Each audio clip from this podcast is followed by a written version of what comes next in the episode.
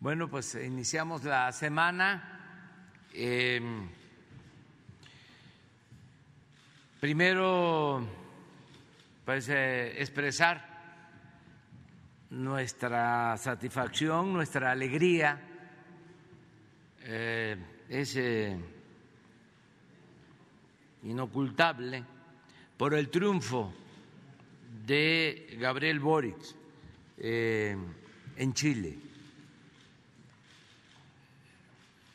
ya lo felicité en la mañana porque hay una diferencia de horario.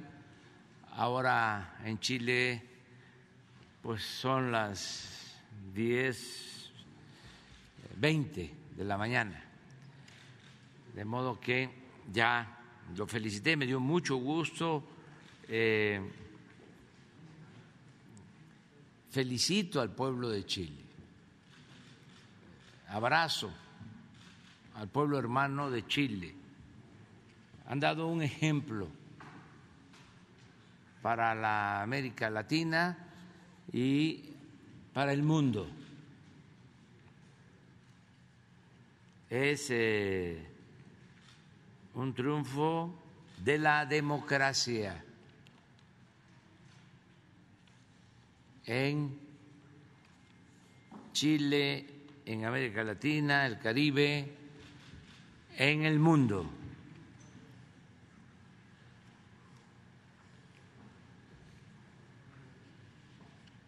También hoy vamos a presentar como todos los lunes el quién es quién en los precios, ya con eh, la ampliación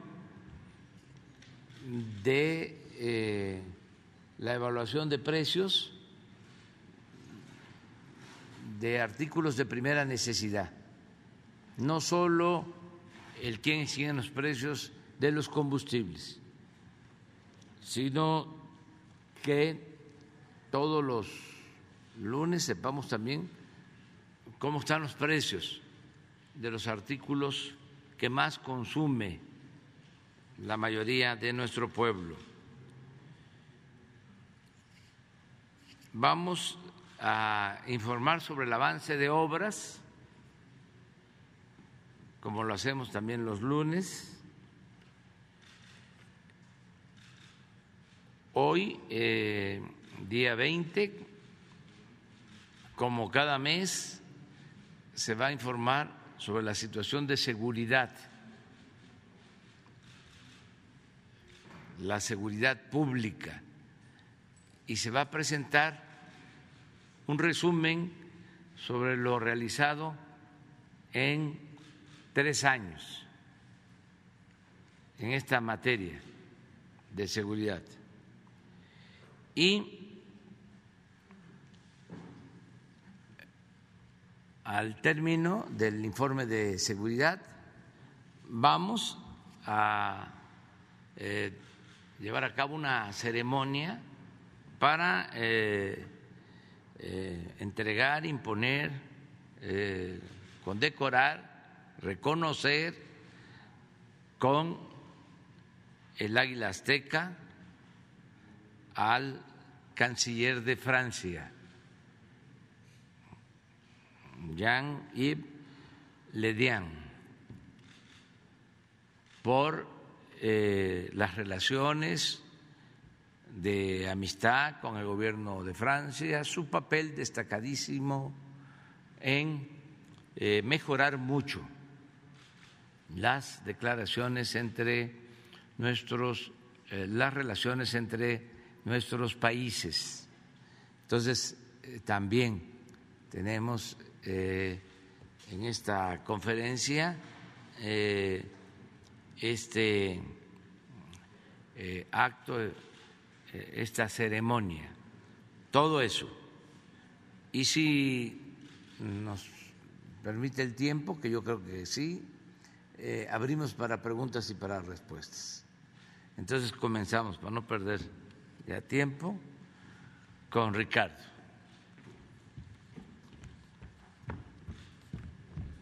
Buenos días, señor presidente. Buenos días a todas y a todos ustedes. ¿Quiénes quieren los precios de los combustibles? Empezamos con la diésel y las gasolinas. Tenemos que en esta semana el incentivo fiscal es del 47.38 porque con corte el 16 de diciembre la mezcla mexicana de petróleo 66 dólares con 98 centavos de dólar por barril y por tanto los promedios en nuestro país 20.55 por litro la gasolina regular, 22.55 la premium y 21.76 el diésel. Las tres que en promedio tuvieron el margen más alto y los precios más altos al público fue Chevron, Redco y Corpogas, mientras que los que están siendo solidarios y apoyan a los consumidores, aliados de los consumidores, ExxonMobil, Rendy Chicas y Orsan, esto es la semana pasada.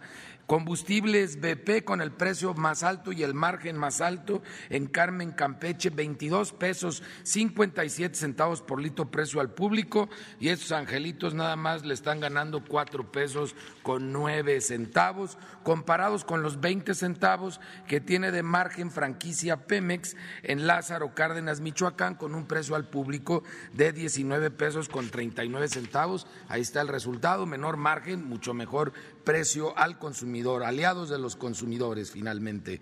Combustibles BP en eh, gasolina premium, el precio más alto, 24 pesos con 5 centavos por litro, con un margen de 4 pesos 36 centavos. Seguro no le pierden comparado con los 47 centavos de margen que tiene franquicia Pemex en Durango, Durango, con un precio al público de 21.94 por litro. Y en el diésel, combustibles BP, el precio más alto en Carmen Campeche, 24 pesos con 16 centavos por litro, con un margen de 4 pesos 30 centavos, comparados con los 17 centavos de margen que tiene franquicia Pemex en Salamanca, Guanajuato, 20 pesos con 93 centavos por litro. Allá mis paisanos hasta que dan barata algún combustible, teniendo tan cercana la, la planta de, de, Pemex, la refinería, pues ahora ya lo están empezando a reflejar en los precios, bien por ellos. Vamos a ver el tema de verificaciones, 403 denuncias atendidas en el país a través de 174 verificaciones o visitas, tres gasolineras no se dejaron verificar algo nos están ocultando, ya las visitaremos con apoyo de la Guardia Nacional. Eh, es eh, Caftor Arabazor en Amazoc, Puebla, la gasolinera Northern en Pedro Escobedo, Querétaro y Alianza Empresarial en Tecamac, México. Yo creo que no es muy aliada esta que digamos, si no, no estaría evitando que la verificáramos. La gasolina regular, la más barata, 18.68 eh, de móvil en Puebla, Puebla y 18.78 también de móvil en León, Guanajuato. Las más caras, 23 pesos con 8 centavos de franquicia Pemex en Tepelmeme, Oaxaca y 22.99 de Shell en Moloacán, Veracruz. En el caso de la Premium, la más barata, 20 pesos 19 centavos en Soriana, en Coatzacoalcos, Veracruz, y 20 pesos 25 centavos en Servifácil de Coatzacoalcos, Veracruz. 25.79 eh, de Shell en la Miguel Hidalgo, aquí en la Ciudad de México, la más cara, y 24.99 de franquicia Pemex en Mascota, Jalisco. Otra vez estos de Mascota, abusando que no hay muchas gasolineras en la zona. Diesel, el más barato, 20.25 de móvil en La Piedad Michoacán y 20 pesos con 30 centavos de valero en Nopalucán, Puebla.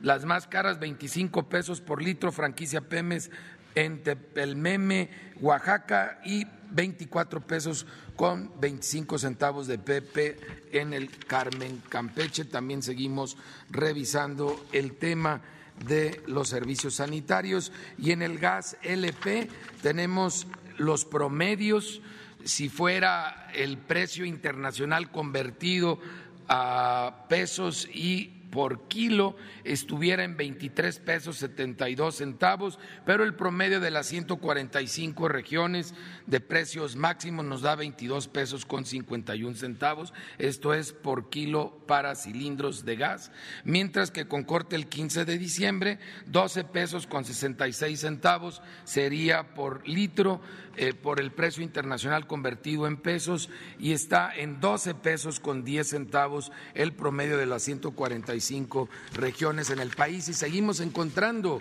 distribuidores que dan a muy buen precio por abajo del precio máximo en su región y tenemos ejemplos en Jalisco, en San Luis Potosí y en Tamaulipas. En esta ocasión de llamar la atención distribuidora mexicana de gas en Lagos de Moreno, Jalisco, con un precio al público de 10 pesos 99 centavos por litro, cuando el de la región está en 12 pesos 99 centavos, dos pesos menos por litro, muy buen precio. También tenemos ejemplos para cilindros de gas en Hidalgo, en Tlaxcala, en Guerrero en Puebla y en San Luis Potosí.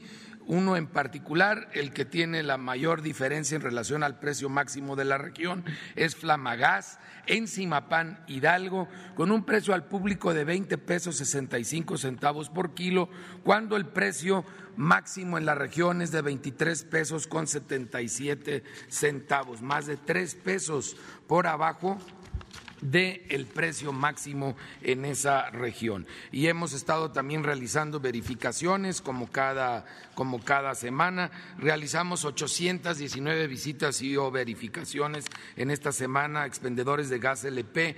12 resultaron con eh, algún, algún problema. Encontramos ahora un 17% muy alto de cilindros en mal estado que los sacamos del comercio y hubo un caso de uno que no se dejó verificar, que también estaremos visitando con la Guardia eh, Nacional en operativo especial. Este está en la carretera Lechería Cuautitlán, en Paraje El Llano, en barrio de la Concepción, en Tultitlán, en el Estado de México, Inmobiliaria Avenida Central, que no se dejó verificar igual que en el caso de las gasolineras, algo están ocultando, seguramente no están dando litros o kilos completos. Y realizamos un operativo especial que ahora le va a dar continuidad la la Comisión Reguladora de Energía. Recibimos muchas quejas los últimos dos meses aquí en la Ciudad de México de condóminos, en donde unas empresas sin permiso para vender gas, LP, estaban fungiendo como intermediarios entre los que habitan el condominio, la administración del condominio, que es la que yo creo está haciendo el negocito a escondidas, y los auténticos distribuidores de gas. Localizamos eh, problemas por las quejas de cobros excesivos del gas, de falta de entrega de recibos de consumo, de que se tardaban en reconectar el servicio, pero sobre todo cláusulas muy abusivas en los contratos de adhesión de estas supuestas gaseras que abusan de los condóminos en los edificios donde se trabaja bajo este régimen y que seguramente, reitero, están en sociedad con el administrador de estos condominios y que esos contratos no están registrados como marca la ley ante la Profeco. Hemos hecho requerimientos de información y la mayoría de estas empresas ni siquiera tienen permiso para vender gas LP, son auténticos intermediarios eh, ilegales. Y aquí está el listado de las 14 empresas que están realizando estos abusos en la Ciudad de México, que estaremos procediendo de la mano con la Secretaría de Energía y con la CRE, porque ni siquiera tienen, como mencionamos, permiso para expender este producto, el gas LP.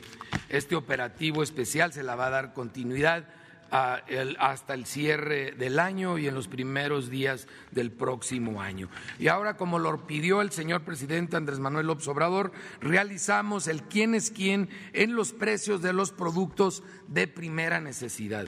Y como es la primera vez que lo presentamos, vamos a explicar algo de los criterios en los que nos basamos para que cualquiera de ustedes pueda ir a constatar la información que vamos a dar en este momento.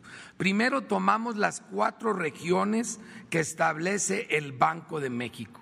Así lo dividimos en cuatro regiones. No tomamos el de los combustibles, que son nueve, sino tomamos las cuatro regiones del Banco de México. Luego tomamos la canasta alimentaria que estudia la Coneval con los números que utiliza la Coneval para determinar realmente qué es lo que las familias mexicanas consumimos más cada semana. Y tomamos del INEGI, en base al censo del 2020, cuál es la familia promedio en México, que es de cuatro personas. Cuatro personas integran la familia promedio en México de acuerdo al INEGI en base al censo del 2020. Y luego tenemos años, más de 30 años con el quiénes quieren los precios en Profeco y hemos estado estudiando qué es lo que consumimos en promedio y además tenemos los platillos sabios, más de mil platillos sabios y el programa que llevamos ya 14 meses de que la transformación comienza con lo que llevas a tu mesa y con estos resultados a lo largo de 14 meses trabajando de la mano eh, con, Sedalmex y, con Segalmex y con la SADER, determinamos 21 productos que son los más consumidos en la dieta de las familias mexicanas, reitero, esas familias de cuatro eh, personas en promedio.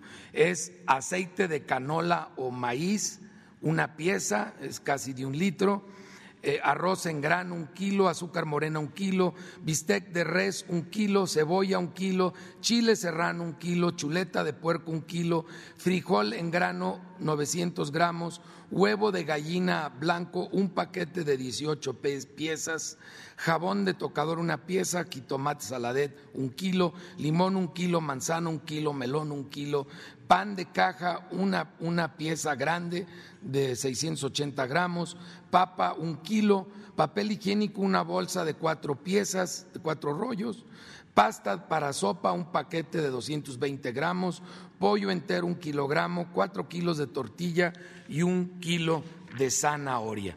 Esto es lo que integra el paquete en base a los números que acabamos de ver. Y fuimos viernes y sábado en todo el país a realizar la verificación precios al menudeo, comprar solamente ese kilo de arroz, comprar solamente esos 18 piezas de huevo, son precios al menudeo, un resultado muy interesante que nos hace pensar sobre el gran costo que tiene en algunas cadenas varios intermediarios que se ve que se pasan de rosca a lo grande. Eh, vamos a la primera región, es la zona centro, cubre la Ciudad de México, Estado de México, Guanajuato, Hidalgo, Morelos, Puebla, Querétaro y Tlaxcala. Y ahí podemos ver los tres, pusimos los cinco, pero voy a mencionar los tres que tienen los precios más altos. Ya es el precio del paquete con los 21 productos básicos en las cantidades que mencioné inicialmente es Soriana Super en la Ciudad de México, eh, es Soriana Eugenia en Benito Juárez, mil treinta y siete pesos con veinticinco centavos, el más caro de la región. Walmart le sigue en León, Guanajuato. ¿Qué pasó, paisanos? Cuídense. Mil con treinta y seis pesos más ochenta centavos, mil treinta y seis pesos con 80 centavos este paquete. Soriana Hiper, aquí en la Ciudad de México, en la Miguel Hidalgo, 1.014 pesos con 10 centavos, lo que cuesta ese paquete. Ahora vámonos con los que son más económicos para que vean la diferencia. La central de abastos en Iztapalapa, aquí en la Ciudad de México, ese mismo paquete, 442 pesos con 8 centavos. Vean la diferencia de comprar los frijoles con marca o simplemente comprar frijoles. Chedraui en Toluca, Estado de México, 927 pesos con 20 centavos. Y Soriana Hiper en Puebla, Puebla, 930 pesos con 85 centavos. Y reitero, son precios de este viernes y sábado. Vámonos a la siguiente región, zona centro-norte, que abarca Baja California Sur, Aguascalientes, Durango, Jalisco, Michoacán, San Luis Potosí, Sinaloa y Zacatecas. Tenemos el que más caro da este paquete, es Walmart Las Américas, en Morelia, Michoacán, mil treinta y un pesos con ochenta centavos. Le sigue Walmart de, Guadalajara, Jalisco, mil veintidós pesos con veinte centavos, y Soriana en San Luis Potosí, San Luis Potosí, mil, mil diecisiete pesos con sesenta y cinco centavos, comparados con la central de abastos de Guadalajara, Jalisco, que está mejor que el de la Ciudad de México todavía, trescientos ochenta y un pesos con cincuenta y un centavos. Esta central de abastos en Guadalajara es de las más grandes del país, principal de distribuidora de perecederos en México. Eh, Soriana Hiper le sigue en Tonalá, Jalisco, 935 pesos con 8 centavos. Y Soriana Hiper en Morelia, Michoacán, 939 con 40 centavos. Vean la diferencia ahí mismo en Morelia, nada más comparando Soriana con Walmart. Un gran ahorro entre esas dos opciones en esa ciudad en específico. Ahora en la zona norte que abarca Baja California, Chihuahua, Coahuila, Nuevo León, Sonora y Tamaulipas. Walmart en Monterrey, Nuevo León, mil treinta pesos con setenta centavos. Walmart también en Monterrey, eh, pero en otra ubicación, mil un pesos con treinta centavos y Soriana Hiper en Hermosillo, Sonora, 998 pesos con ochenta centavos. Comparado con la central de abastos de Monterrey, Nuevo León, que el mismo paquete está en 383 pesos con 17 centavos. Bodega Aurrera en Monterrey, Nuevo León, 911 pesos con 80 centavos y en Apodaca, Nuevo León, también Bodega Aurrera 917 pesos con 20 centavos. Nos vamos a la zona sur, que abarca Campeche, Chiapas, Guerrero, Oaxaca, Quintana Roo, Tabasco, Veracruz y Yucatán. Con este cerramos. Soriana Hiper en Oaxaca, Oaxaca. Mil quince pesos con cuarenta y cinco centavos, Chedraui en Oaxaca, Oaxaca, novecientos noventa y ocho pesos con cuarenta centavos, Chedraui que, siempre está barato, pues ahí no sé qué les pasó en, en Oaxaca, tienen que revisar sus precios. Eh, Mega Soriana en Campeche, Campeche, 996 pesos con 80 centavos. Y nos vamos a los más caros, digo a los más baratos en esta zona, la central de abastos de Villahermosa, Tabasco, 347 pesos con 71 centavos. Soriana Hiper en Benito Juárez, Quintana Roo, en Cancún, a 926 pesos con 35 centavos. Y Walmart en, la, en Cancún también, por fin aparecen en los baratos, 929 pesos.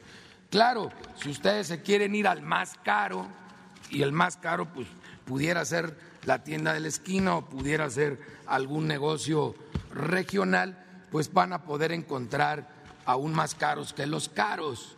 Pero estos son realmente los canales principales de distribución, las opciones más caras y las más baratas este viernes y sábado para que seamos consumidores razonados, inteligentes, que escojamos dónde ir a comprar los productos de primera necesidad en esta canasta que es la de más alto consumo. Muchas gracias.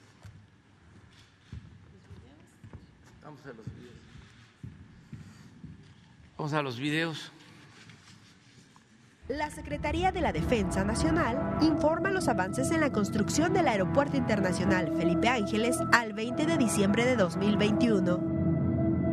Pista norte y central plataforma y rodajes, en las calles de rodaje y plataformas, se aplica pintura para el señalamiento horizontal, limpieza y sopleteo para colocar relleno de espuma y sellador, así como la colocación de bases y luminarias para los sistemas de luces. En la interconexión vial tramo caseta Tultepec-Santa Lucía, se trabaja con el habilitado de estructura en el cuerpo del puente vehicular hacia la vialidad del acceso a la IFA, mientras que en el segundo monumento se finalizan áreas de jardinería. En la terminal de pasajeros, se continúa con la instalación de bastidores para vidrios exteriores. En el nivel de salidas, se colocan puertas automáticas y cristales de pasillos, así como la adecuación de los baños temáticos en diferentes áreas. En el eje troncal de circulación y obras complementarias, en la glorieta de acceso y parque anexo se llevan a cabo trabajos en jardineras, colocación de adoquín y paisajismo. En el área de transferencia de seguridad del AIFA se coloca plafón en el acceso principal. En la y perimetral se continúa con los acabados en casetas de vigilancia, al igual que en la barda perimetral con la colocación de reja galvanizada con picos de seguridad. A la fecha, se han generado 138.495 empleos civiles, bajo el control, dirección y supervisión de 195 militares. Faltan 91 días de construcción.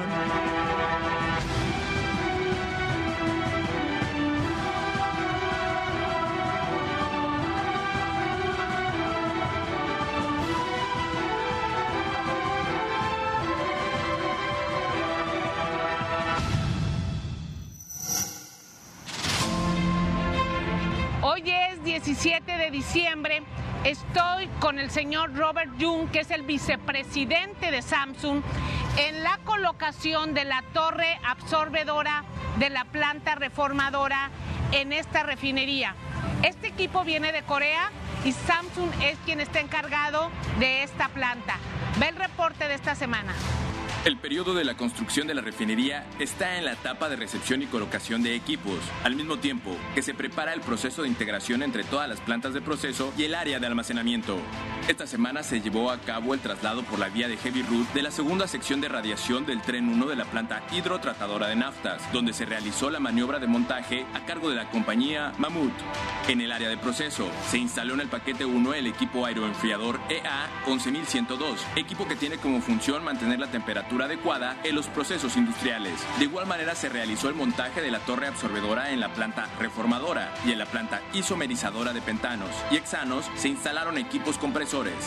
Continúa la colocación de tubería, lámina y cubierta en las cuatro torres de enfriamiento, así como la construcción y equipamiento de las diversas subestaciones eléctricas. Se avanza también en el desarrollo de las bases estructurales de las áreas de efluentes y cogeneración y en los trabajos en tanques de almacenamiento de las plantas de aguas amargas y aminas correspondientes al paquete de construcción a cargo de Techint.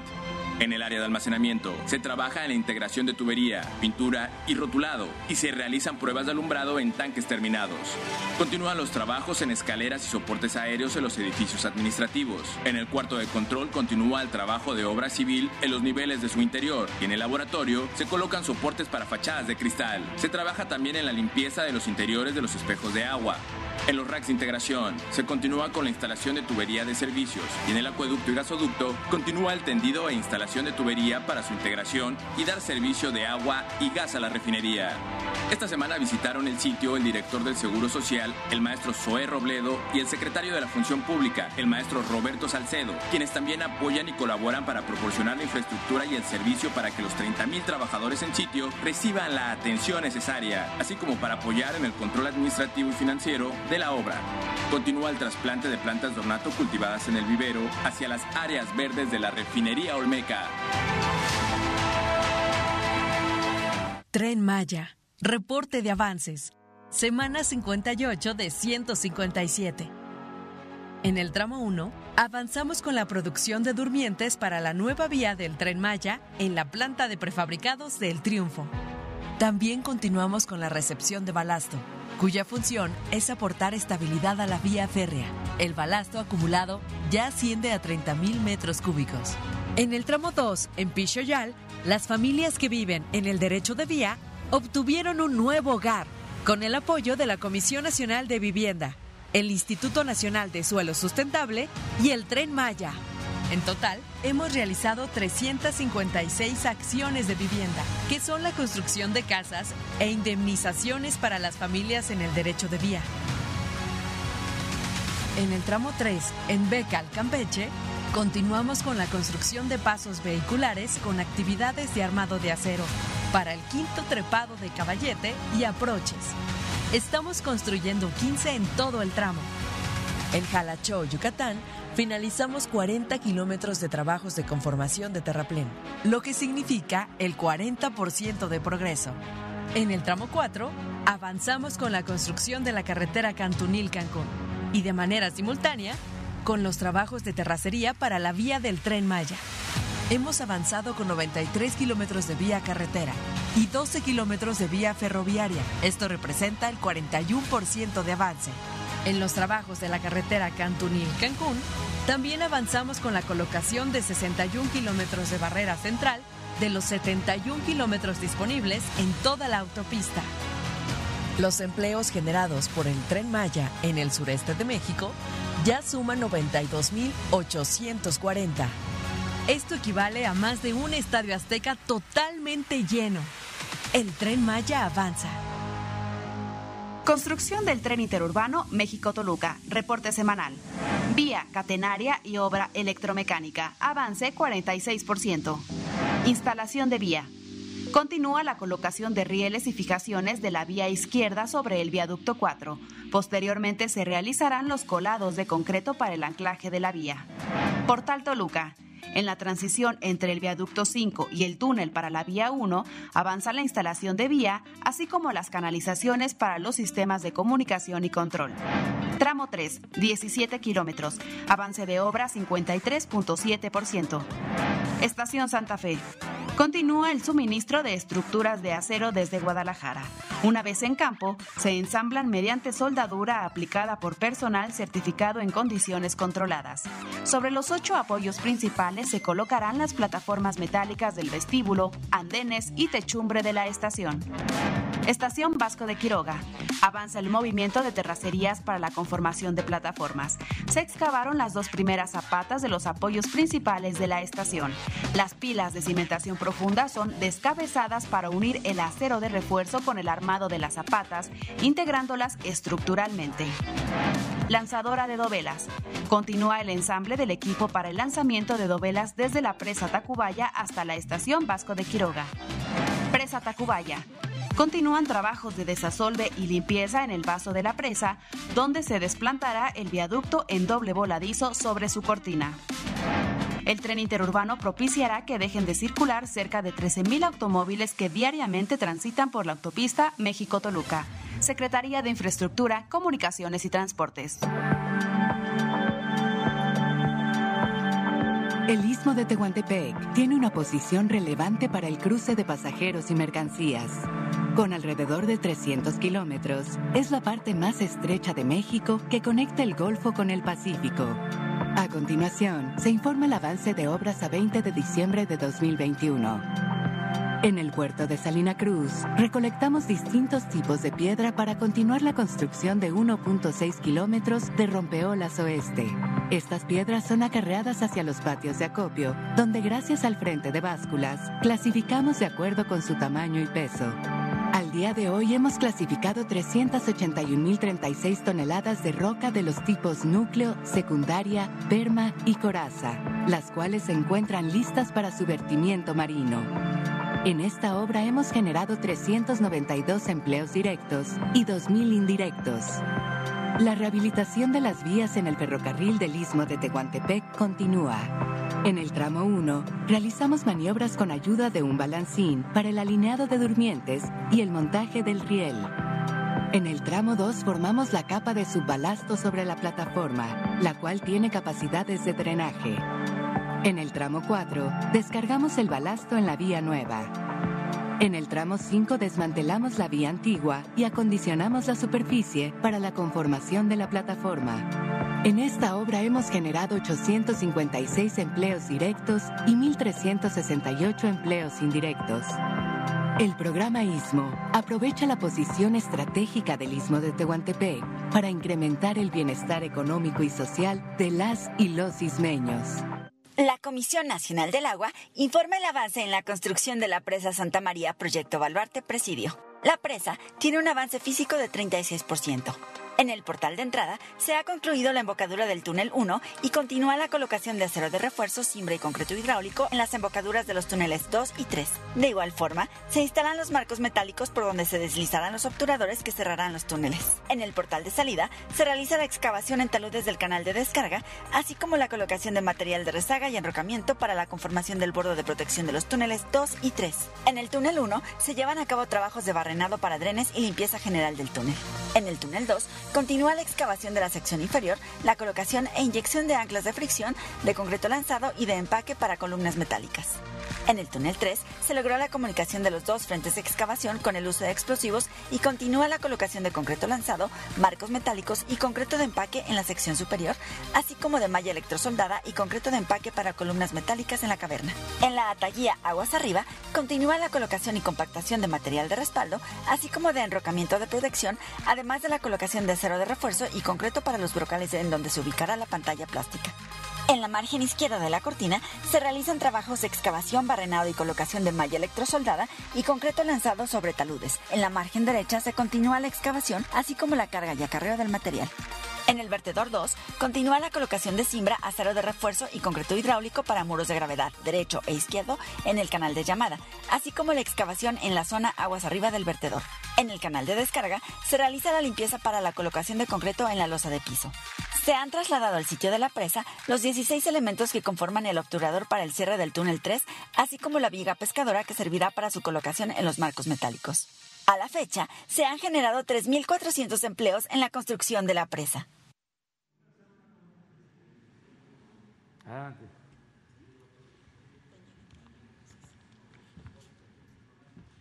Con su permiso, señor presidente, tengan todas y todos muy buen día.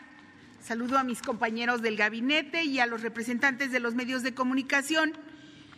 Como hacemos cada mes, informaremos hoy los resultados del trabajo coordinado en el que participan todas las instituciones de seguridad del Gobierno de México, así como los gobiernos de los estados eh, y municipios, mediante las mesas de paz estatales y regionales y el eh, reporte es resultado de la labor de instituciones integrantes del Gabinete de Seguridad Nacional que preside diariamente a las seis de la mañana el señor presidente. Ahí están los titulares de la Secretaría de Seguridad, de Gobernación, de la Secretaría de la Defensa Nacional, Secretaría de Marina, la Guardia Nacional, el Centro Nacional de Inteligencia y la Consejería Jurídica. Los tres órdenes de gobierno nos coordinamos para articular la inteligencia con el fortalecimiento de la presencia territorial de las fuerzas operativas, de las fuerzas de seguridad y el trabajo conjunto también permite coordinarnos con las autoridades competentes para dar seguimiento a las eh, investigaciones, investigaciones que sancionan el crimen y abaten la impunidad. Ahora le daría la palabra al eh, general eh, Bucio, comandante de la Guardia Nacional.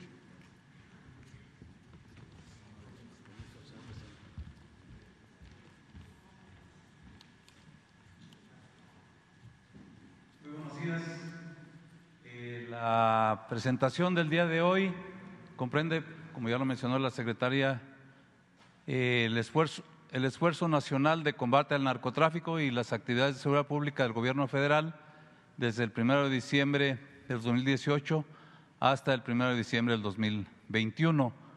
Abarca los puntos que se establecen en el Plan Nacional de Paz y Seguridad 2018-2024 y en la Estrategia Nacional de Seguridad Pública.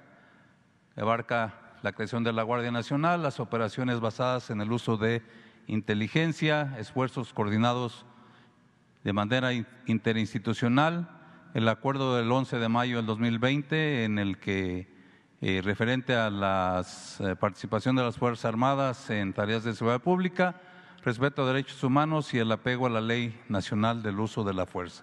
Adelante. Por lo que corresponde a la Guardia Nacional, en cuestión de efectivos, lo vemos, eh, la Guardia Nacional inició 2019 o terminó el año 2019 con 88.557 elementos. Para el 2020 alcanzó los 99.169 y en el presente año la Guardia Nacional tiene eh, efectivos de 113.863. Aquí aclarando que el, este efectivo se, eh, se contabiliza también plazas eh, presupuestales que la Policía Militar eh, tiene en su estructura, principalmente personal de grados y especialidades que irá pasando a la Guardia Nacional conforme disponga de ellos. Adelante. De manera que la Guardia Nacional continúa con una fuerza operativa de 90, casi 100 mil elementos, sí, habiendo iniciado en el año 2019 con 74 mil, un poco más, y en 2020 98 mil 282. Coordinaciones regionales, la meta de las 266 coordinaciones regionales ya se alcanzaron. De, en el 2019 se establecieron 150, otras 50 en, dos, en 2020 y en este año ya se establecieron las 66 que faltaban para tener las 266. En la construcción de compañías, la meta del 2019 eran 81, se cumplió totalmente. La meta del 2020 eh, eran 91, solamente quedan dos en construcción. La meta del 2021, 76, ya se construyeron 43, están en construcción 33 que serán concluidas en los primeros meses del 2022 y para el 2022 se tienen proyectadas 151 nuevas compañías y para el 2023 95 para tener nuevamente otras 246 compañías nuevas construidas. También considerar que el ejército pondrá a disposición de o ya ha puesto a disposición de la Guardia Nacional 100 instalaciones para alojamiento de compañías, de manera que al terminar el 2023, inicios 2024, la Guardia Nacional debe tener 594 instalaciones de nivel compañía. Adelante. Eh, debido a las eh, funciones, las facultades y a las responsabilidades de la Guardia Nacional, ha sido necesario crear algunas unidades eh, especiales. Sí, a la fecha tenemos ya constituido un batallón de seguridad turística. Este principalmente está destinado ahorita al estado de Quintana Roo. Tenemos también un batallón de seguridad de instalaciones estratégicas, otro batallón de seguridad aeroportuaria que eh, incluye ya aquí al personal considerado para dar la seguridad interior y exterior del aeropuerto Felipe Ángeles. Para la seguridad en carreteras tenemos considerados eh, tener 20 batallones, total de más de 7 mil elementos, un batallón de seguridad ecológica, un batallón de protección al patrimonio cultural y un grupo especial de investigación de delitos contra mujeres. Este está constituido exclusivamente por mujeres, ¿sí? Los efectivos son los iniciales y serán incrementando de acuerdo a las necesidades y capacidades de la Guardia Nacional, haciendo hincapié pues que este personal también tendremos que tener y tendremos, eh, tenemos cuidado en que tengan la capacitación especializada para la función que realizan. Sería cuanto por la Guardia Nacional. Me permito ceder la palabra a mi secretario.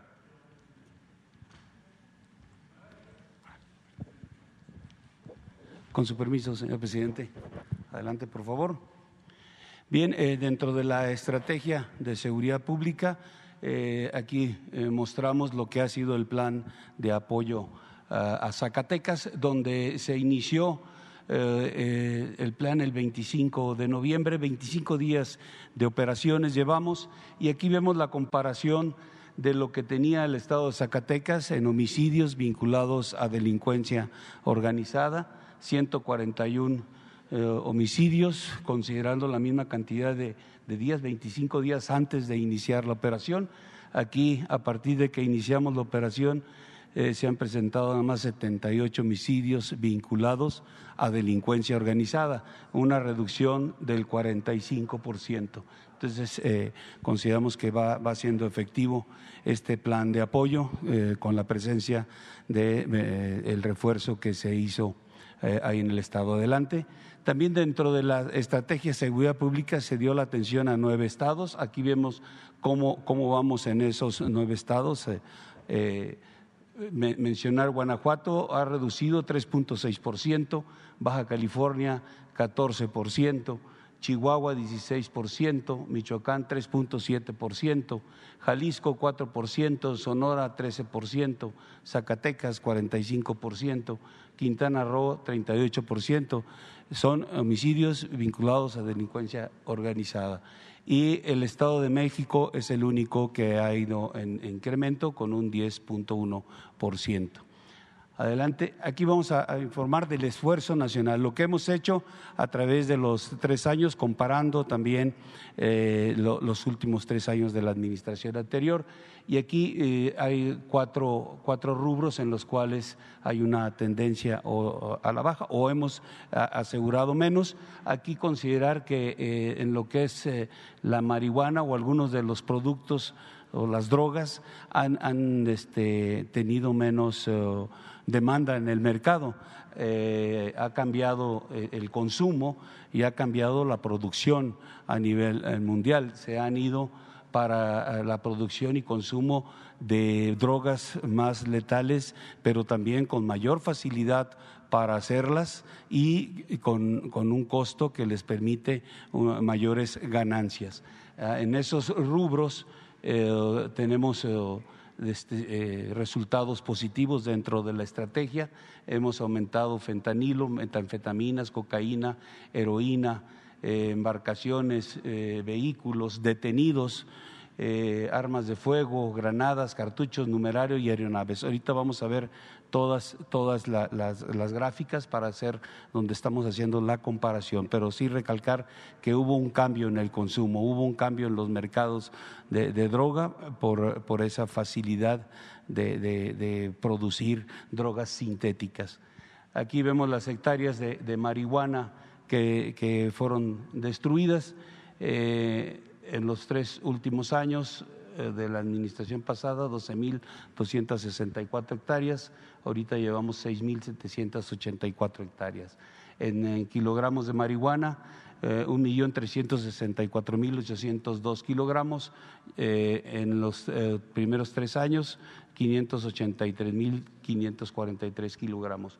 Y aquí tenemos lo que ha sido de pérdida, lo que estimamos que le, le, quitamos a la delincuencia como ganancia, 697.947 697 millones 947 mil 440 dólares americanos. Adelante.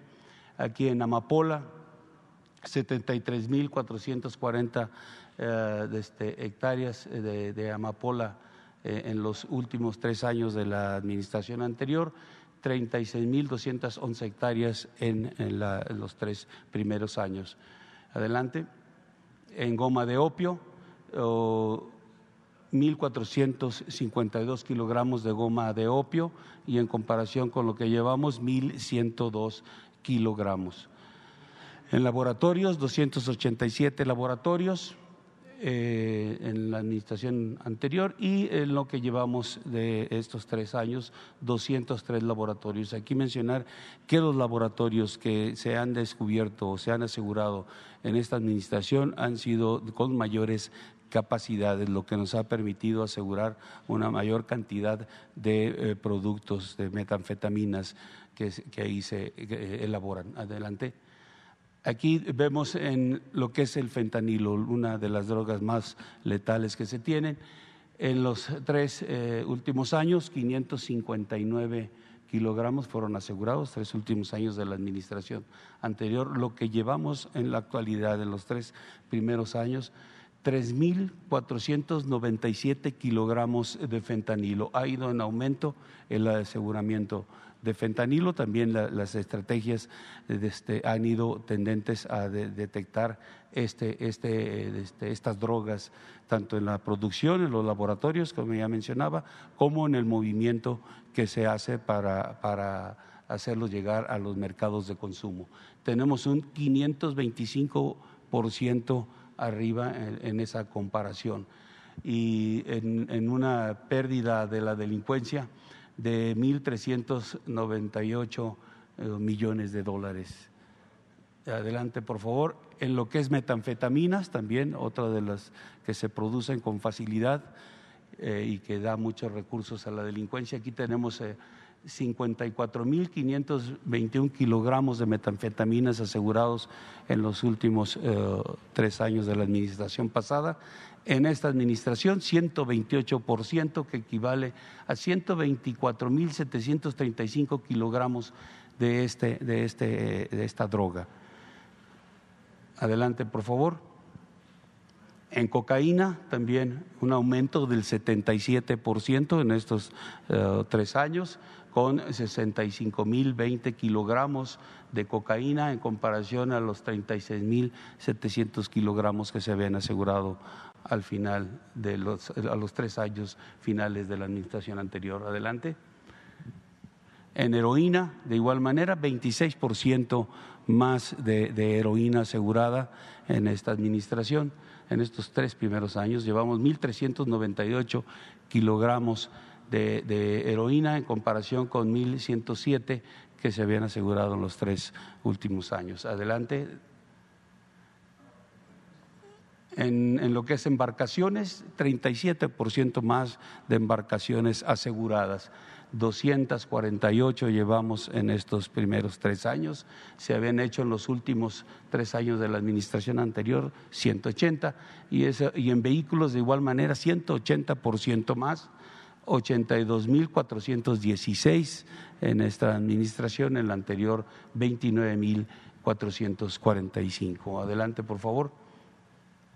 En detenidos, aquí también tenemos un 194% más de detenidos. 63.379 detenidos en los tres años de la administración, en comparación con 21.548 de la anterior administración. En armas de fuego, un 80% más de, aseguramientos, son 26.027 armas que se han asegurado.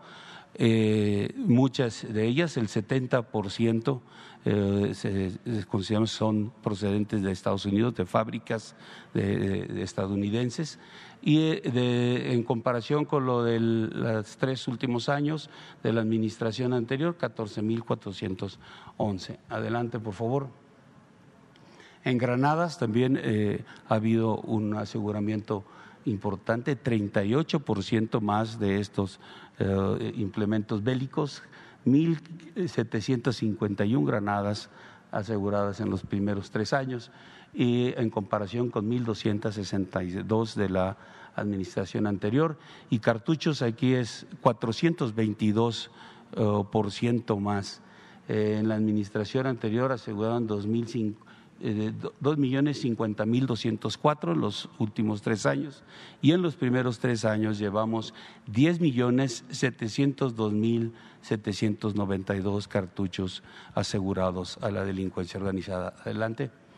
En moneda nacional, en los aseguramientos de moneda nacional y de dólares, también ha sido un incremento. Esto es importante porque se le eh, asegura el recurso con el que opera la delincuencia. En moneda nacional, 620% más de aseguramientos.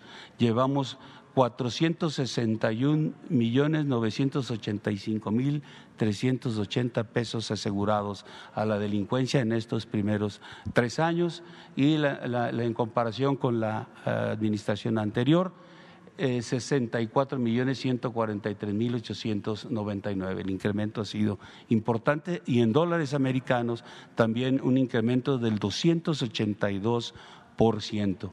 Eh, 59 millones 163 mil 297 eh, dólares asegurados a la delincuencia. Y la comparación con la administración anterior son 15 millones 462 mil 304 dólares. Adelante, por favor. En aeronaves, un 143% más 159 aeronaves aseguradas en estos tres años de, aplicar la estrategia, en comparación a 65 con la administración anterior. Y aquí citar que muchas de esas aeronaves tienen matrícula estadounidense que operan en el espacio aéreo mexicano para hacer sus vuelos ilícitos. Y también ha habido una coordinación con eh, Centro y Sudamérica a través del Sistema Integral de Vigilancia Aérea de la Fuerza Aérea Mexicana para poder hacer muchos de estos aseguramientos. Adelante, por favor. En cuanto a la actividad de inteligencia en todos estos resultados que se han mencionado, eh, el, el 31% o en el 31% de esos resultados ha estado presente actividades de, inteligencia de todos los órganos de la Secretaría de Marina, de la Secretaría de la Defensa, el CNI, este, de la Guardia Nacional, todos participando. Se han eh, hecho las detenciones importantes de cinco líderes de organizaciones, aquí los tenemos en la lámina, cinco jefes regionales, nueve jefes de plaza, 1.059 integrantes relevantes de células delictivas. En total tenemos 1.078 objetivos prioritarios que han sido detenidos en base a las actividades de inteligencia que realizan todas las instituciones de seguridad que están dentro de la estrategia integral de seguridad pública. Las detenciones estas representan el 106% en comparación con los eh, 522 elementos de la delincuencia organizada capturados en la administración anterior. Aquí tenemos lo que se ha logrado en aseguramientos con inteligencia, 87 laboratorios, 143 aeronaves, 56.567 kilogramos de cocaína, 76.088 kilogramos de metanfetaminas, 2.168 kilogramos de fentanilo.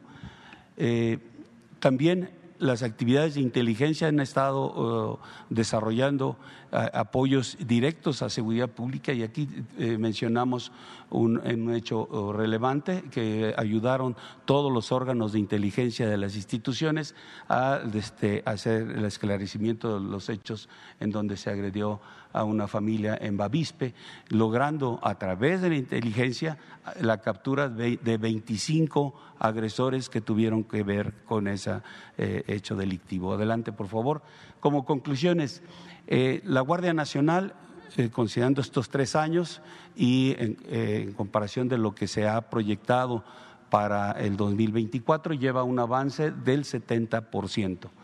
Eh, el 31% de, de, los resultados, como ya cité, son producto o donde ha estado eh, este, empleándose la inteligencia para lograr esos resultados.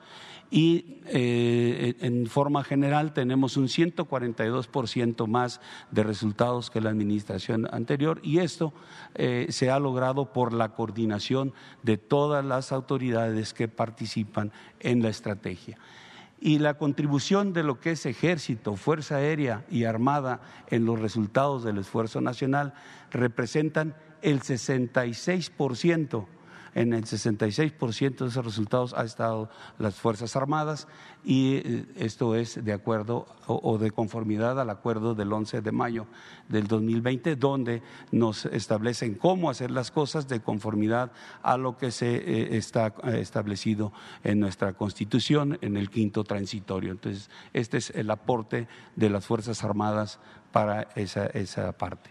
Y si, si comparamos lo que le hemos eh, este, asegurado a la delincuencia en recursos eh, corresponde a, haciendo una comparación con los, los, programas de bienestar para personas adultas mayores, el 99.4 este, eh, sería lo que le hemos quitado a esa, a esa delincuencia.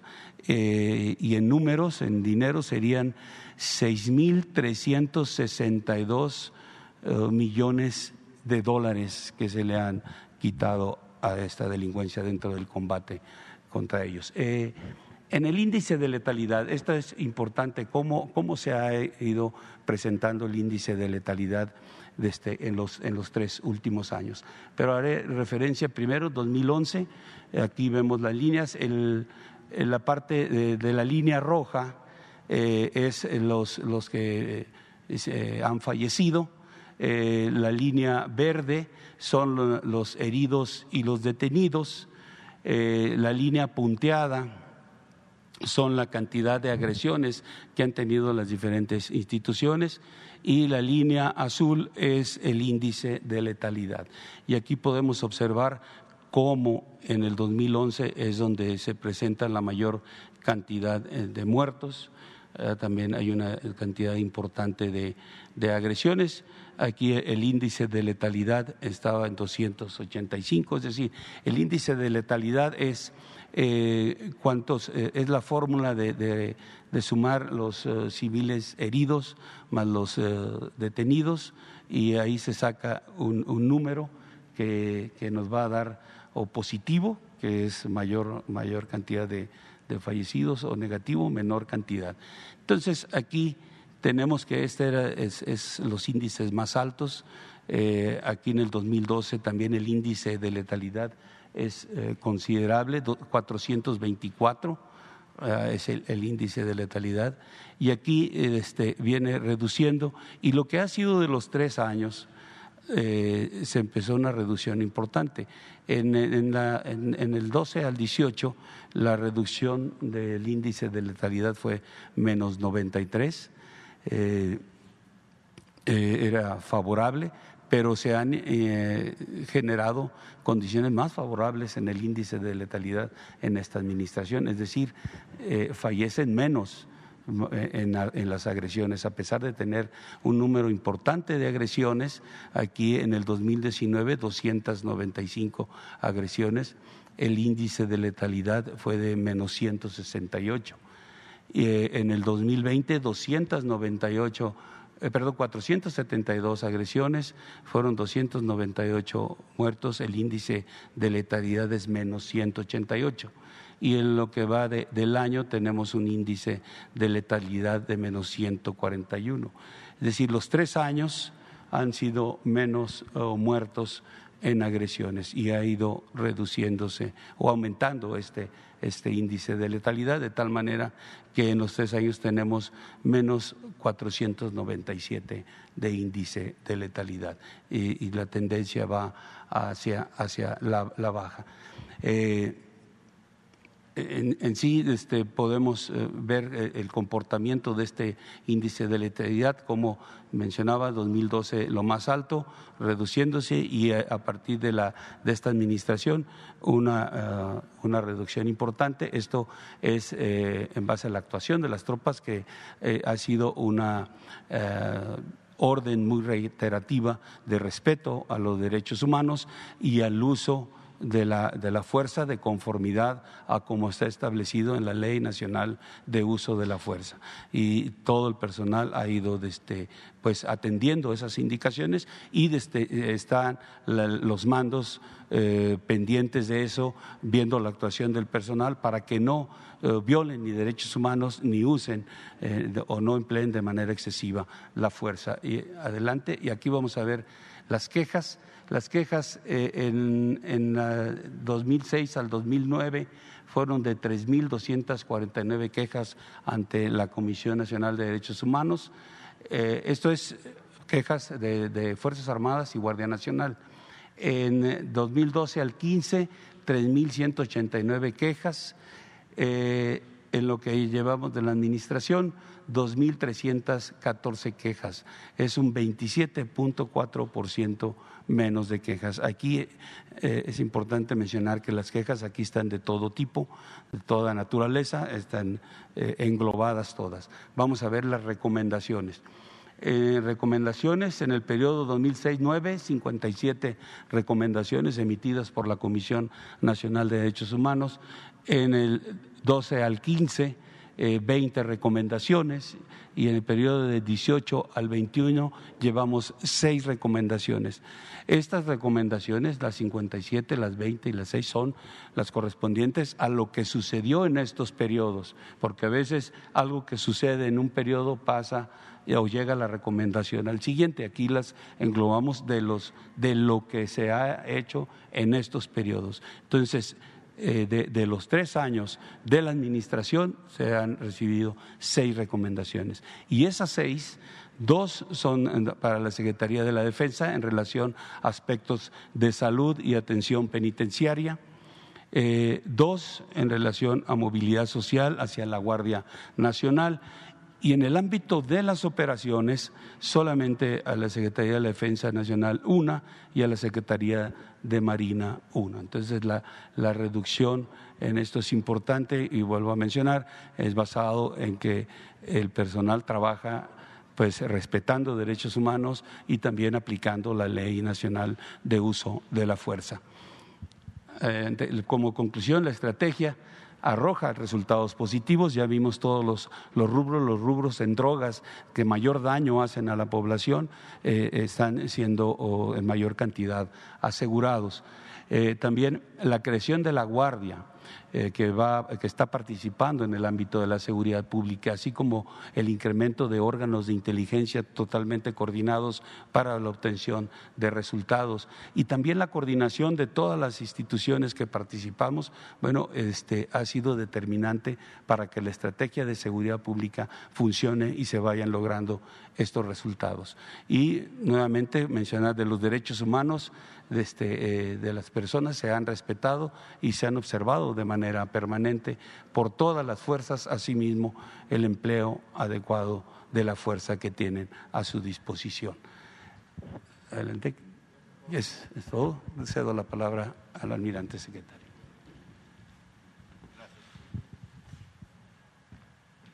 Con su permiso, señor presidente, continuando con el esfuerzo nacional, estos son ámbitos de Marina, por lógico, por el medio ambiente donde se desarrolla eh, tenemos lo que es el dragado, eh, por favor. ¿Por qué es importante mencionarlo el dragado? Porque el proyecto que se tiene, el plan que se tiene es que para el 2023 el Estado mexicano sea independiente en cuestiones de dragado, ya que anteriormente podemos ver aquí más o menos del 2016 al 2020 el monto que se ejercía para el dragado a través de la Secretaría de Comunicaciones y Transportes de la Dirección de Dragado era aproximadamente casi seis mil millones de pesos los que se gastaban en, el dragado aquí en México. Ya se está haciendo todo lo necesario para que México sea, eh, tenga, el Estado mexicano tenga la suficiente infraestructura para llevar el dragado. Por ejemplo, ahorita los recursos que hemos estado generando a través del dragado, que son 564 millones de pesos, va a dar Hacienda y Hacienda nos lo manda a Marina para que nosotros, podamos repotenciar nuestro sistema de dragado y no depender de iniciativa privada para el, dragado en los puertos y mucho menos también lo que necesitamos hacer son operaciones directas y de manera inmediata para disminuir, disminuir los riesgos de inundaciones y desasolven los ríos. La que sigue, por favor. Eh, también eh, tenemos mucha eh, coordinación con la Procuraduría Federal de Protección al Ambiente, Profepa, pero a través, más que nada a través de la Comisión de Pesca. Se ha incrementado en lo que se refiere a recorridos terrestres, se han incrementado un 34% las acciones. se capacitaron a oficiales de la Marina, sobre todo retirados, para eh, que sirvan como oficiales de pesca. Se tiene contemplado para el, finales del año que viene tener una fuerza operativa de oficiales de pesca de alrededor de 200 oficiales para el apoyo a Conapesca en todo lo que se refiere a la protección de la cuestión de la pesca. En recorridos terrestres, como se está viendo, se ha incrementado en un 34%, la que sigue, por favor. En recorridos marítimos, un 22%, la que sigue, por favor en la seguridad y durante inspecciones a establecimientos, porque también se acompañan a los de Conapesca a revisar este, eh, establecimientos, revisar congeladores, etcétera, etcétera, y se ha incrementado un 36%. La que sigue. En lo que se refiere también al apoyo a la Procuraduría Federal de Protección al Ambiente, sobre todo a la Secretaría del Medio Ambiente y Recursos Naturales, en lo que se está encaminando a la tala desmedida de madera y al robo de madera. Eh, eso se implementó una estrategia para combatir y se ha obtenido estos resultados, 925.329 metros cúbicos de madera aseguradas. Se incrementó la actividad a través de la Unidad de Inteligencia Naval y se han decomisado en Quintana Roo, en Campeche y en Veracruz todo este tipo de madera, la principalmente granadillo, caoba y cedro, contrabando de madera en los puertos de Progreso, en los puertos de Veracruz y también en Veracruz, en un parque Olmeca, en bodegas y patios, ahí se logró el decomiso de aproximadamente unas 300 y tantos mil eh, troncos de madera. Y bueno, eso es todo lo que se está haciendo con respecto a madera. No se puede dar más información todavía porque está en el proceso de judicialización. La que sigue, por favor.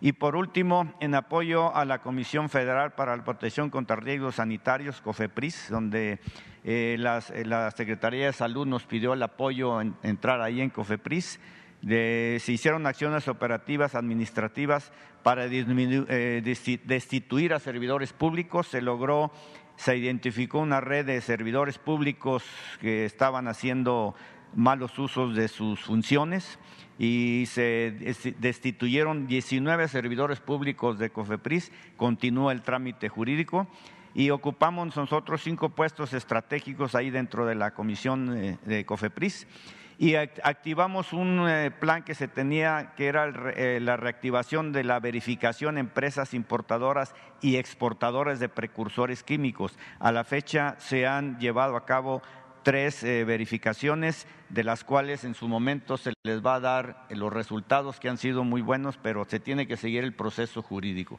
Eso es lo que tenemos que informar. Gracias.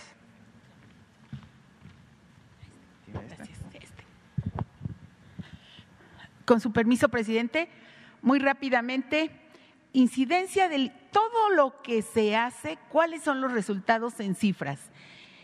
La incidencia delictiva del Fuero Federal tuvo una reducción desde el inicio de la administración de 22.1%. Adelante. De los delitos, de uno de los delitos que más eh, nos preocupan, es que es el homicidio doloso, tiene una disminución de 3.8 y hay que decir que van cuatro meses consecutivos que han ido a la baja. Adelante hay el seguimiento de los 50 municipios que tienen mayor incidencia en homicidio doloso.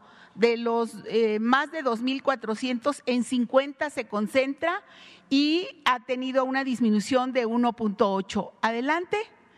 En el robo total se tiene una disminución de 21.3% en todo el país. Adelante. En el robo de vehículo automotor se tiene una reducción de 29.4% en lo que va de la administración. Adelante. En el robo de transporte público, una reducción de 27.9%. Adelante. Y en el feminicidio de 19.3%, por favor. Violencia familiar se ha incrementado 15.5%, aunque hay que decir que los últimos seis meses del año ha estado a la baja, pero no ha sido aún suficiente. Tenemos un incremento de 15.5%. En el caso de la violación también hay un incremento de 20.8% y de la extorsión también un aumento de 11.2%, que es un delito ligado a los grupos criminales. En el caso de secuestro, hay una muy buena coordinación con las unidades de secuestro, antisecuestro de los estados y se tiene una reducción considerable de 65.9% en el número de víctimas. Aquí se ve muy clara la reducción. Esto ha tenido que ver con el número de detenidos de este delito, así como el número de bandas desarticuladas, el número de víctimas liberadas y el número de las sentencias, que son 903 sentencias alcanzadas en lo que va de esta administración por este delito, en el cual eh, trabajamos con mucha coordinación, precisamente con la Coordinación Nacional de Secuestros. Adelante, eso sería. Gracias.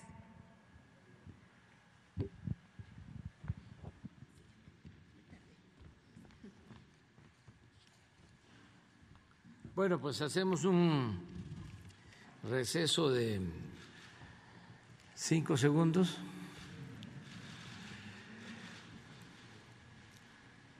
Nos da mucho gusto que el día de hoy eh, el gobierno de México haga un reconocimiento especial a Jean-Yves Le Drian, canciller de Francia,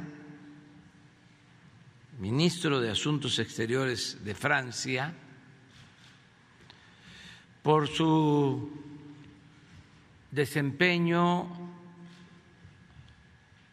en favor de la política exterior, en especial por su eh, trato amistoso, fraterno con el gobierno de México y con nuestro pueblo. Por eso eh, vamos a imponer la condecoración del águila azteca y para eh, hacer una semblanza y un reconocimiento del canciller francés, le pido a Marcelo Ebrard, secretario de Relaciones Exteriores de México, que tome la palabra.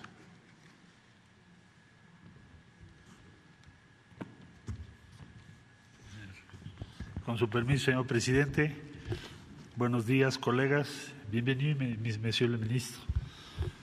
Le dirá. Eh, muy buenos días a todas, a todos. Bueno, como ha dicho el señor presidente de la República, el día de hoy se impondrá la condecoración de la Orden Mexicana del Águila Azteca, que como ustedes saben es la más alta distinción que se otorga por parte del Gobierno de la República a extranjeros. La orden fue establecida por decreto presidencial el 29 de diciembre de 1933. Tiene su fundamento legal en la Ley de Premios, Estímulos y Recompensas Civiles. El distintivo de la orden es el águila real mexicana, símbolo del antiguo imperio mexica y del México independiente. El águila real es la esencia de nuestro escudo nacional. Es un emblema de valentía en el que los mexicanos nos reconocemos como símbolo que nos hace sentir orgullosos de nuestras raíces. Es la más alta distinción a extranjeros. Tiene como propósito reconocer los servicios prominentes brindados a la nación mexicana, a las y a los mexicanos y a la humanidad. Tal es el caso del ministro para Europa y de Asuntos Exteriores de la República Francesa, Jean-Yves Le Drian, quien nos acompaña el día de hoy y ha realizado una destacada labor en aras del fortalecimiento de la relación bilateral y la cooperación entre Francia y México. Sin duda, es el autor de buena parte de la explicación de por qué la relación entre México y Francia hoy es la mejor relación en lo que va del siglo. Ha implementado por parte de Francia el, el relanzamiento de los trabajos del Consejo Estratégico Franco-Mexicano. Ha promovido la incorporación de nuevos temas a la agenda entre México y Francia, incluyendo desde las artes, los medios de comunicación y las industrias creativas, o la cinematografía, hasta el cambio climático, la innovación o el mobiliario urbano y las soluciones ambientales en nuestro tiempo. Ha sido un muy buen compañero en la lucha durante la pandemia contra el COVID-19, promotor principal del fortalecimiento de las instituciones multilaterales, creador de una alianza para su expansión en los próximos años. Eh, ha suscrito, atestiguado y seguido varios acuerdos en materia educativa, en becas, en capacitación laboral, trabajo digno y formalización de empleo. Bueno, les informo que con la colaboración decidida del ministro Ledrian, se ha formado una universidad tecnológica bilingüe franco-mexicana en Nuevo León, que se inauguró en el año 2020. Eh, se han eh, compartido resoluciones como la que México presentara en la Asamblea General de la ONU con miras a garantizar el acceso universal a vacunas, a medicamentos, a tratamientos. También organizamos juntos el Foro Generación Igualdad en México y en París, así como participamos ahora por invitación del ministro Letner en la iniciativa internacional PRESODE, cuyo objetivo es prevenir futuras pandemias provocadas, por enfermedades zoonóticas. En fin, también fue un actor clave, subrayo, para que México recibiesen como dato piezas prehispánicas muy valiosas que actualmente están exhibidas en el Museo de Antropología como parte de la exposición La Grandeza de México, proyecto fundamental de las conmemoraciones con motivo de la independencia de nuestro país que se celebraron en 2021. Eh, también firmamos una declaración de intención sobre el fortalecimiento de la cooperación contra el tráfico ilícito de bienes culturales, otra área muy importante para México y para Francia. Por todos estos méritos, por su actitud, por su cercanía con nuestro país, eh, el Gobierno de la República ha decidido reconocer, reconocer los méritos ya expuestos y otorgar la Orden Mexicana del Águila Azteca al, al ministro Jean-Yves. Monsieur le ministre, beaucoup, merci beaucoup. Y señor presidente, estos serían los razonamientos que animan la imposición de la banda. Si nos acompaña, señor ministro.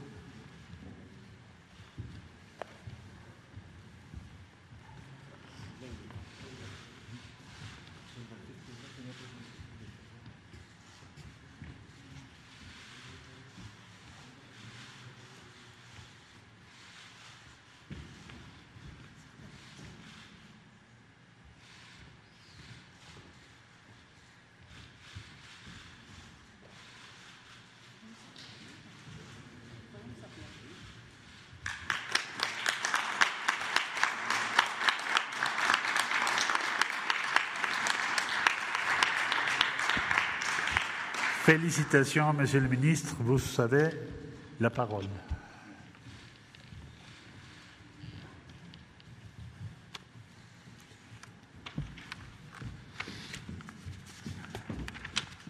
Monsieur le Président de la République, Señor presidente de la República, Monsieur le, le ministre, cher Marcelo, señor canciller, querido Marcelo, recevoir de vos mains, Monsieur le Président de la République, cette distinction et rejoindre l'ordre de l'Aigle Aztec est, est pour moi un immense honneur. recibir de sus manos, señor presidente, este, esta condecoración y eh, ser miembro de la Orden del Águila Azteca es para mí un gran honor. J'y vois une reconnaissance de mon engagement personnel pour euh, l'amitié franco-mexicaine, ce qui me touche beaucoup. Es un reconocimiento de mi compromiso personal en cuanto a la amistad me- mexicano-francesa y para mí es un gran honor. J'y vois aussi et, et surtout une reconnaissance de la vitalité de cette amitié aujourd'hui. Y veo también un reconocimiento de la vitalidad de nuestra amistad. Unis par les liens de l'histoire et de la culture, nous partageons un même idéal de liberté et de fraternité que nous avons réaffirmé avec vous en cette année de célébration du bicentenaire de l'indépendance du Mexique. Eh, estamos unidos por vínculos eh, de amistad fuerte y juntos, si me permite un segundo, me permettez d'être à côté de vous, Monsieur le Ministre. Merci.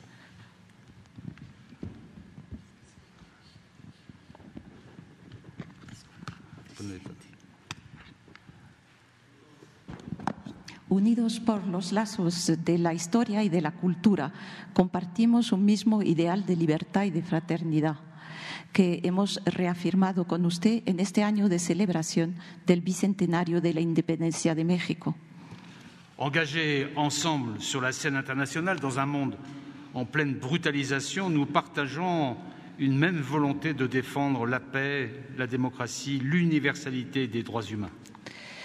comprometidos juntos en el escenario internacional en un mundo que se está brutalizando, compartimos una misma voluntad de defender la paz, la democracia y la universalidad de los derechos humanos. Conscient de l'immensité des défis qui menacent nos sociétés, nous partageons une même détermination à répondre à l'urgence environnementale et à préserver l'ensemble de nos biens communs. Conscientes de la inmensidad de los retos que amenazan nuestras sociedades, compartimos una misma determinación a responder a la urgencia medioambiental y a preservar el conjunto de nuestros bienes comunes. face à la pandémie de Covid-19, nous travaillons aujourd'hui main dans la main pour concrétiser l'objectif d'accès équitable et universel aux vaccins. Et pour prévenir euh, les pandémies qui risquent de nous frapper demain, nous nous retrouvons dans l'initiative Présode lancée par la France et à laquelle le Mexique a été le premier pays euh, à adhérer. Frente a la pandemia de COVID-19, trabajamos hoy de la mano para concretizar el objetivo de acceso equitativo e universal a las vacunas y para prevenir las pandemias que mañana podrían acecharnos. Y nos encontramos juntos en una iniciativa PRESODE iniciada por Francia y a la cual México ha sido el primer país en adherirse. C'est ce que nous appelons euh, avec Marcelo le multilatéralisme de la preuve et de l'action. Es lo que llamamos con Marcelo el multilateralismo con las pruebas y las acciones. Monsieur le Président de la République, dans cette marque de confiance, permettez-moi permettez de voir aussi une reconnaissance du rôle des 40 000 Français qui résident dans votre pays. Señor presidente, en esta marca de su confianza, permítame también ver un reconocimiento del papel que desempeñan los 40.000 franceses que residen en su país. Je vous le dis, ces chefs d'entreprise, ces étudiants, ces artistes sont très fiers de participer à la construction du Mexique de demain avec vous-même et avec vos concitoyens. Y se lo digo, estos empresarios, estos estudiantes, estos artistas están orgullosos de participar en la construcción del México del día de mañana con usted y con sus conciudadanos. Dans l'aéronautique, dans les transports, dans l'automobile, dans la santé, mais aussi dans les enjeux culturels et éducatifs, je suis profondément convaincu que nous avons encore beaucoup à inventer et à accomplir ensemble. En la aeronáutica, en los transportes, en el sector automotriz, en el sector de la salud, pero también en el sector de la cultura, estoy profundamente convencido de que tenemos muchísimo que inventar juntos y que llevar a cabo juntos. Alors, Monsieur le Président de la République, merci beaucoup pour euh, l'honneur insigne que vous me faites aujourd'hui et qui signifie pour moi beaucoup, à la fois pour moi mais aussi pour mon pays.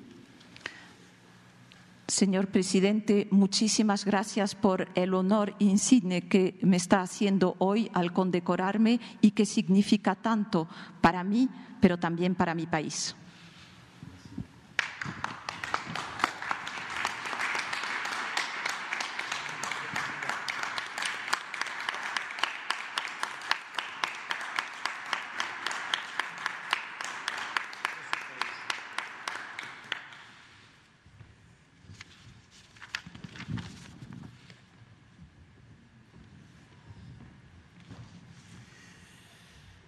Pues nos da mucho gusto eh, tener aquí al canciller de Francia. Esto reafirma nuestros lazos de amistad, de cooperación sobre los principios históricos de la Revolución Francesa, eh, libertad, igualdad, fraternidad, que están vigentes. Tenemos muy buenas relaciones con Francia en todos los órdenes. Ahora ha quedado demostrado y lo agradecemos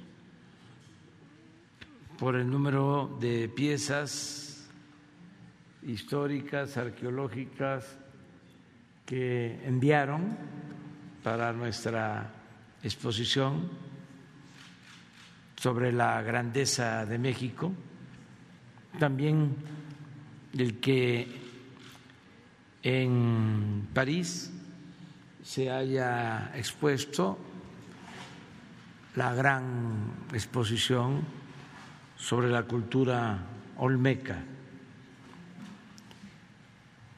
Y tenemos eh, muy buena relación, lo mismo en lo económico y en lo comercial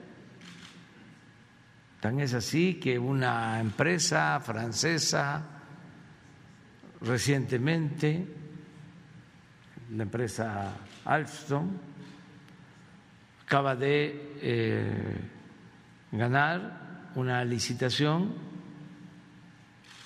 para construir trenes que van a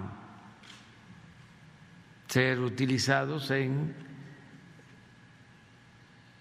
el tren Maya, que va a comunicar a 1.500 kilómetros de la zona eh, arqueológica, cultural, artística del sureste de México. Es un contrato de alrededor de 36 mil millones de pesos de inversión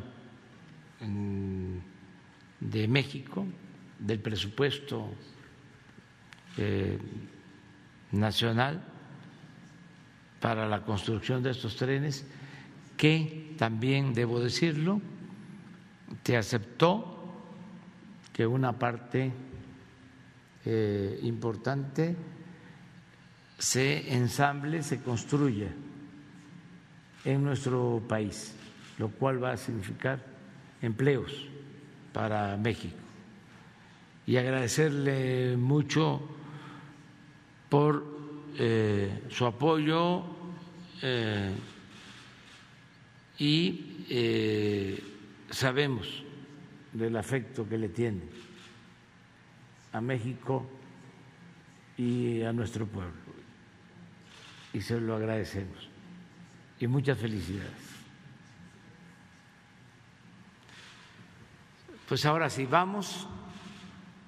No va a ser mucho, pero empezamos contigo, te parece. Segundo, tercero, cuarto y quinto. A ver si nos alcanza.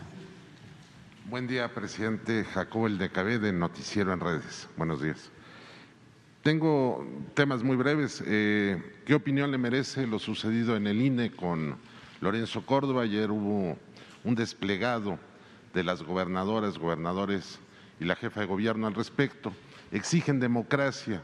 ¿Y qué tanto se puede confiar en el Tribunal Electoral y en la Suprema Corte, presidente, cuando hemos visto decisiones arbitrarias y más en materia electoral como en este año en, diversos casos. ¿Qué opinión le merece lo que está sucediendo? Pues es muy lamentable que esto suceda, pero tenemos que entender que se trata de un proceso de democratización que se está llevando a cabo en nuestro país. Vivíamos en un sistema político caracterizado por la simulación. Se hablaba de democracia en el discurso, pero en los hechos predominaban las actitudes antidemocráticas. Y esto es lo que se está exhibiendo, esto es lo que se está em, poniendo al descubierto. A partir de que se lleva a cabo un cambio verdadero, que ya no es el gatopardismo que se manifestó, se expresó en el año 2000 donde la gente pensaba que las cosas iban a cambiar y siguieron igual o peor, ahora que de verdad hay un cambio o se está llevando a la práctica una transformación, pues eh, eh, se quitan la máscara muchos en todos los ámbitos, en el periodismo, en la academia, en la intelectualidad, eh, en el servicio público. Los que eh, se hacían llamar, llamar demócratas, pues están demostrando que no lo son, que todo era una farsa porque esa era una de las características del antiguo régimen, la simulación. Y esto viene de lejos. Esto lo estableció el dictador Porfirio Díaz. Y la Revolución Mexicana, aún cuando fue profunda, no pudo arrancar de raíz estas prácticas, estos vicios. Se avanzó después de la revolución en el terreno económico, social, pero no en lo político. Siguió prevaleciendo la máxima de que la Constitución había que respetarla en la forma para violarla en el fondo del doble discurso, que tiene mucho que ver también con el pensamiento conservador.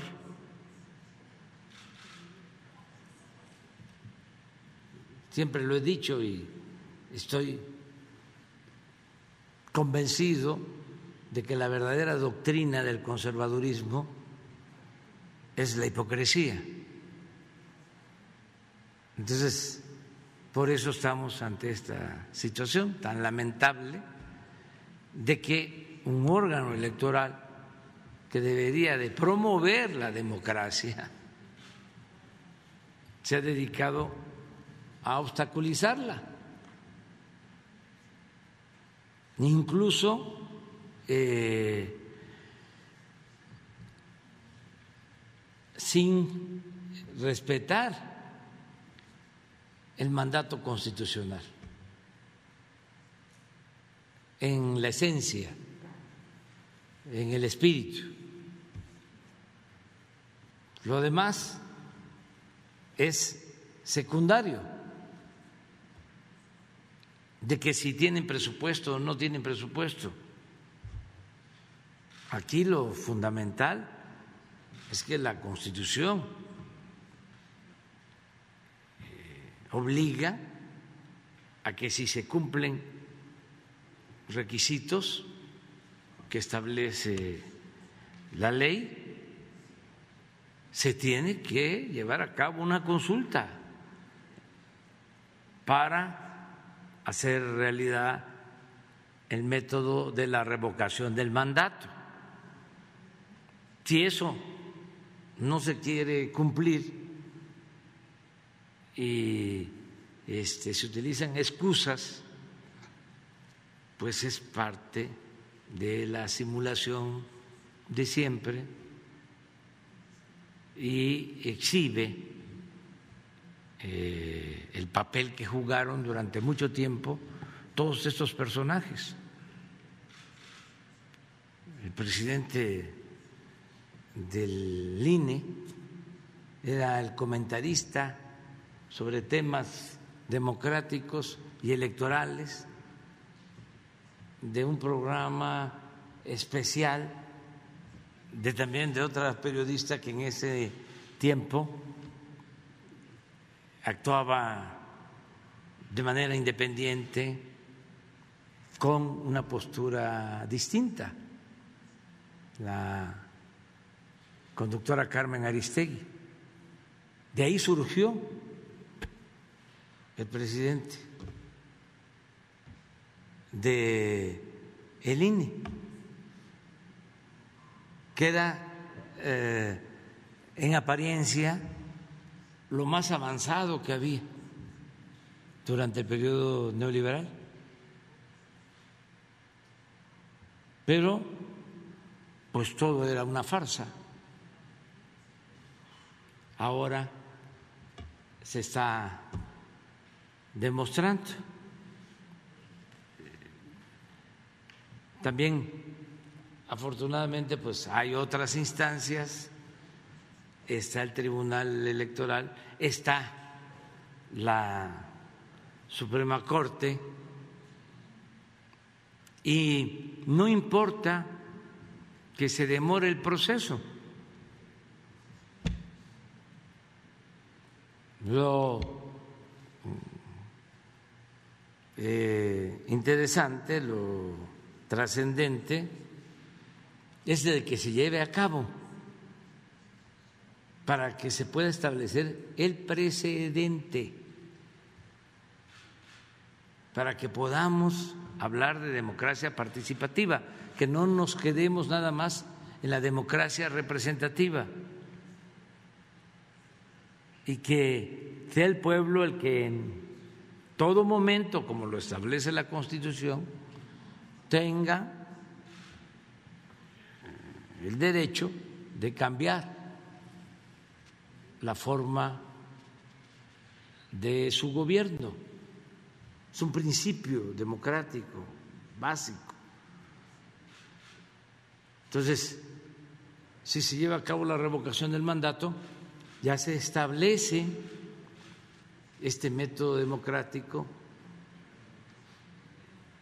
este mecanismo de democracia participativa y ya va a quedar hacia adelante y se va a ir convirtiendo en una costumbre, en un hábito y vamos a ir avanzando.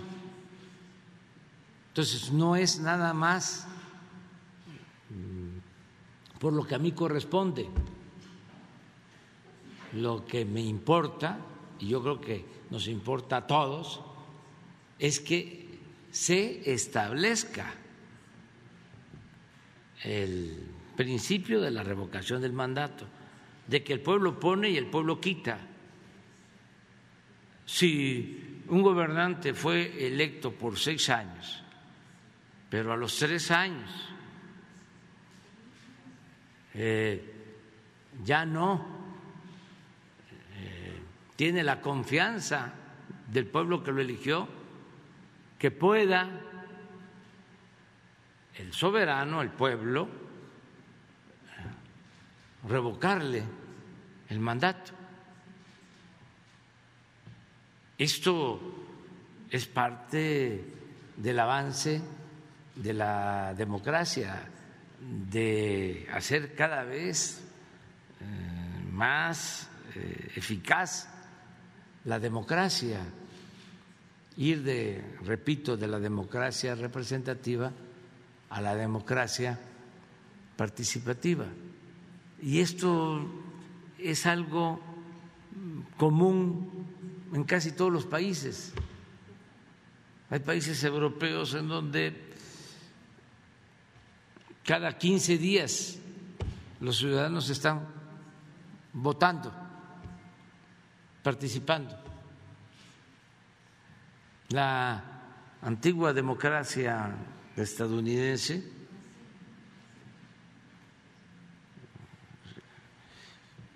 los fundadores de esa gran nación establecieron la democracia participativa. Tocqueville habla muy bien de esto, de cómo se eh, elegían jueces y sigue sucediendo en algunas partes, eh, autoridades, y todavía hay eh, estados de la Unión Americana, ciudades, condados, en donde si en una ciudad van a tirar un árbol porque está afectando la línea eléctrica, se tiene que convocar a una consulta a los vecinos. Eso viene de lejos. Entonces,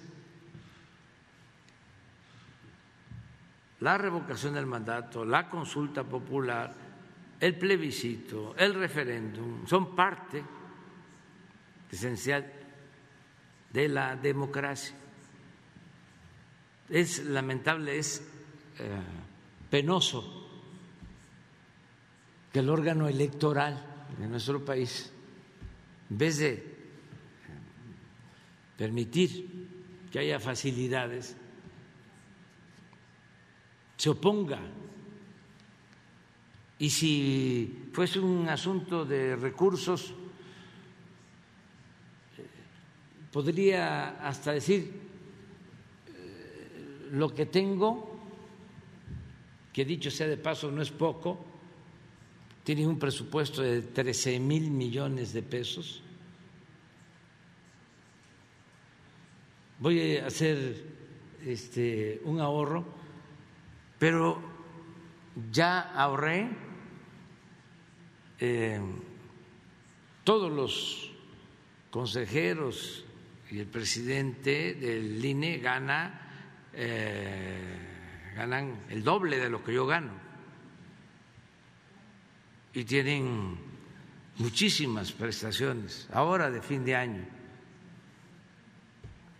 este, aguinaldos y muchas prebendas porque se ampararon cuando se aprobó la ley de que nadie ganara más que lo que recibe el presidente de la República. Ellos se ampararon y siguen ganando este, mucho eh, dinero, bastante dinero. Pero bueno, mm, sin eh, reducir sus sueldos, sus eh, prestaciones, este, deben de tener recursos porque el presupuesto contempla este, fondos para elecciones y consulta, lo contempla, aún eh, no en la cantidad que ellos están solicitando. Bueno, con esos recursos, y aunque dijeran, no vamos a poder instalar 100 mil, 200 mil, 300 mil, 500 mil casillas. Nos alcanza nada más para instalar 10 mil, 20 mil, 30 mil, pero cumplir con el mandato constitucional. No puede ser que esgrimiendo de que no tienen presupuesto, no quieran hacer este, la consulta. O eh, eso es lo que se está eh, interpretando o por sus actitudes. Ojalá y esto se resuelva y no le hace que lleve tiempo. Eh, podrían los del Tribunal Electoral resolver pronto. A mí sí me gustaría que no cambiaran la fecha. Es el 10 de abril, hay tiempo. 10 de abril. Este que se hiciera eh, antes de las elecciones de mediados de año, este, a no ser que quieran también políticamente pasar lo de la consulta este, después de las elecciones porque entonces sí, este, pues sería muy evidente de que están violando la Constitución, porque se establece un término en la este, Constitución. Presidente, en ese sentido, el tema de la austeridad, nada más para enmarcar si nos pudiera hacer favor de informarnos más ampliamente cuánto ha ahorrado su administración con este esquema de austeridad que no es replicado en estos órganos autónomos en primera instancia. En segunda, usted presentó en Tabasco una gráfica del porcentaje que ha variado del tipo de cambio del dólar a lo largo histórico. Quisiéramos saber si pudieran presentar algo similar, pero en quién es quién en el endeudamiento. Es decir, eh, cómo han ido endeudando las administraciones al país para conocer, tenemos derecho porque lo estamos pagando con nuestros impuestos, saber cómo han ido endeudando, qué porcentaje ha endeudado, por ejemplo, eh, durante este siglo, cuánto se ha endeudado en nuestro país, cómo recibió usted, en qué condiciones. Esa sería una petición. Y para concluir, nada más desearle felices fiestas a usted, a su familia, a su equipo de trabajo. Eh, de parte de los seguidores del Noticiero en Redes. Gracias, presidente. Buen día. Pues eh, sobre la gráfica de deuda, eh, la tendríamos que preparar.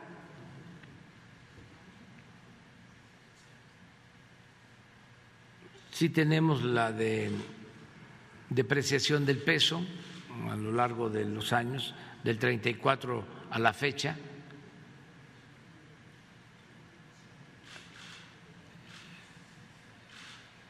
la podemos poner y puedo también explicar aún cuando lo mejor sería una gráfica. Este es eh, lo que tiene que ver con el tipo de cambio. Y no está mal repetirlo, porque esto no se advierte en los medios convencionales. Ya ven cómo eh, infundían miedo, ¿no? De que si ganábamos eh, iba a haber devaluación, fuga de capital, toda la guerra sucia. Por eso estoy muy contento con el triunfo en Chile, porque también hubo mucha guerra sucia. Y el pueblo de Chile estuvo a la altura de las circunstancias. Hoy es un día especial, es un día este, para celebrar la democracia. Además del reconocimiento al canciller, pues todo coincide. Estaría muy contento presidente François Mitterrand.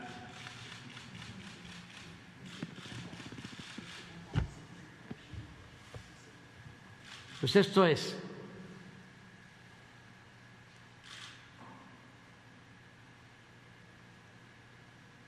Y en el caso de la deuda, en términos cuantitativos, em,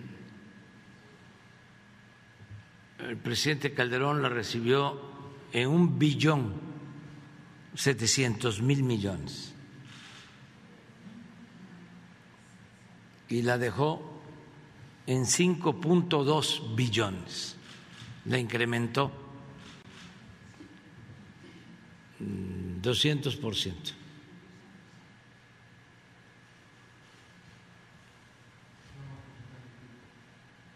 Esto es con relación al porcentaje del PIB.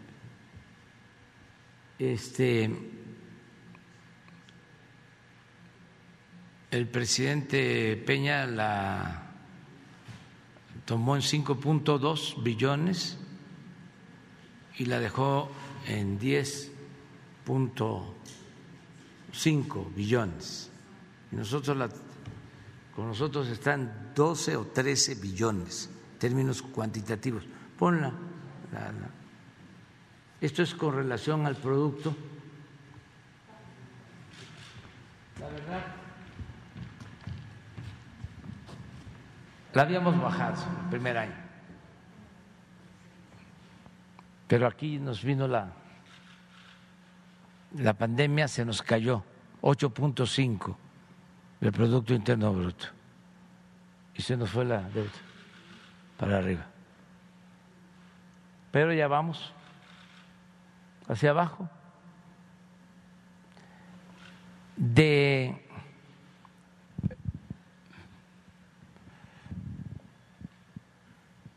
Calderón a, a ver si no nos mandan el último corte de deuda. de acuerdo al, al PIB, eh, de Fox a Calderón hubo un incremento en PIB, a lo mejor está aquí, como de 8 o 9 puntos.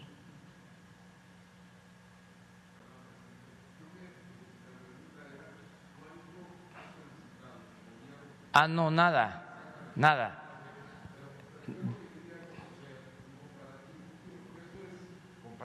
disculpe usted, eh, eh, lo, que, lo que le planteaba era saber cómo las administraciones fueron solicitando recursos. Digo, aquí en efecto se logra una disminución en un periodo, después viene la pandemia.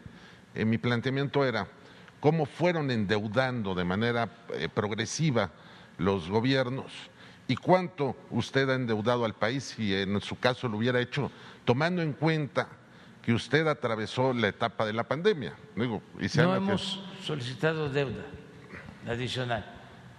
La mayoría de los países del mundo con la pandemia eh, contrataron deuda.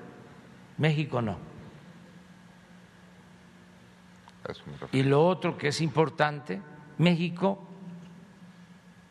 eh, es el único país, hay otro país eh, en el mundo que eh, no redujo su recaudación, o sea, sus ingresos en términos reales no se cayeron con la pandemia. Eso solo nuestro país. Y lo podemos probar. Ahora, ¿cómo lo hicimos? Eso es interesante. ¿Por qué no nos endeudamos? ¿Por qué no se nos cayó la recaudación? Porque una de las primeras medidas que tomamos, además de combatir la corrupción, fue cancelar las condonaciones de impuestos a las grandes corporaciones que no pagaban impuestos. Las grandes empresas y los bancos. aunque parezca increíble. Esto em, que sucede en otras partes, lo escuché ahora como una queja, un lamento, una inconformidad del presidente Biden,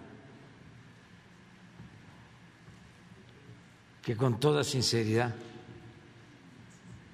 me expresó de que hay en Estados Unidos grandes corporaciones que no pagan impuestos o que no pagan lo que les corresponde de contribuciones. Y yo le expliqué que nosotros ya resolvimos ese problema.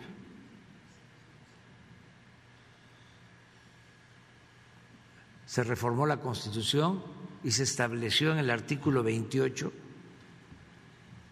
de que así como están prohibidos los monopolios, se prohíbe la condonación de impuestos.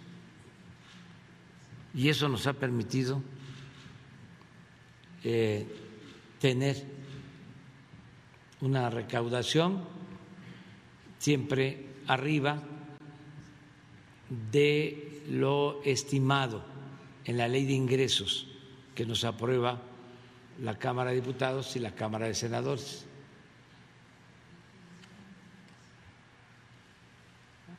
Hace dos días me informó la directora del SAT, que es la encargada de los ingresos, que en una operación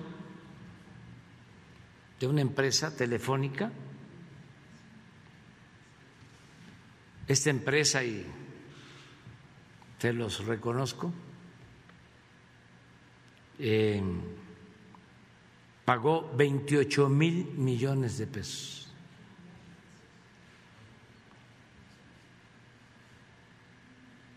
Hace unos días.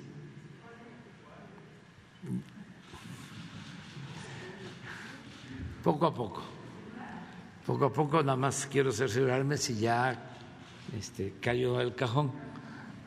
Este, ya no es cajón, ahora todo es este, electrónico. Este, pero les vamos a informar. Y también en la fusión de Televisa con Univisión 15 mil millones de pesos. Más que no alcanzó para que nos pagaran este fin de año. Hay el compromiso de que a principios del año próximo nos pagan. Entonces, esto es lo que hace la diferencia.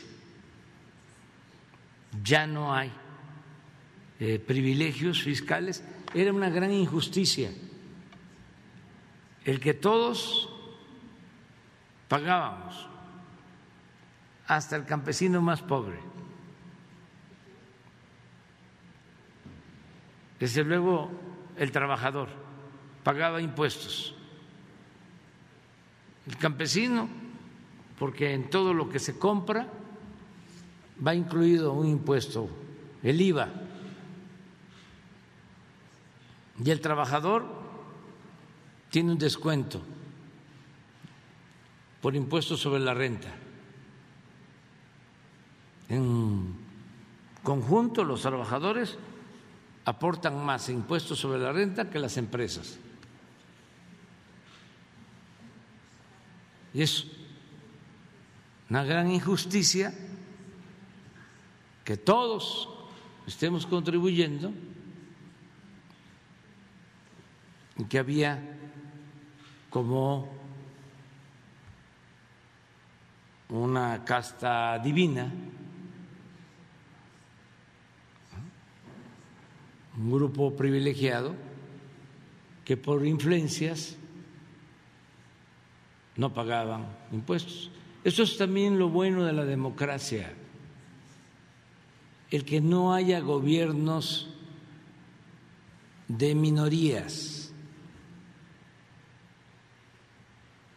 el que el gobierno no esté al servicio de un grupo, que no sea un comité al servicio de eh, una minoría, sino que es un gobierno que represente a todos, a ricos, a pobres, no un gobierno faccioso. Eso es lo que a nosotros nos ha ayudado muchos, mucho y nos ha dado muy buenos resultados y eso eh, da confianza. Eh, somos el principal socio comercial de Estados Unidos. Eh, está creciendo la inversión extranjera como nunca Llevamos tres años en el gobierno y dos años inversión extranjera récord. Eh, porque no se permite la corrupción, porque es un gobierno austero, porque hay un auténtico Estado de Derecho que no había lo que existía era un estado de chueco. Entonces, todo esto le está dando mucho prestigio a México eh, y genera mucha confianza. Eh, México es de los países eh, con más oportunidades para invertir, para hacer negocios nos ayuda mucho el que se haya firmado de nuevo el acuerdo comercial con Estados Unidos y que estemos avanzando en la firma del acuerdo comercial con la Unión Europea. Pero vamos muy bien. A ver. Le reitero la felicitación. Gracias, presidente. Nancy Rodríguez de Oro Sólido y Empuje Migrante. Buenos días a todos. Eh, presidente, son dos temas. Eh, el primero, eh, mire, diario recibimos múltiples denuncias, presidente, sobre la violación a los derechos laborales de la clase trabajadora.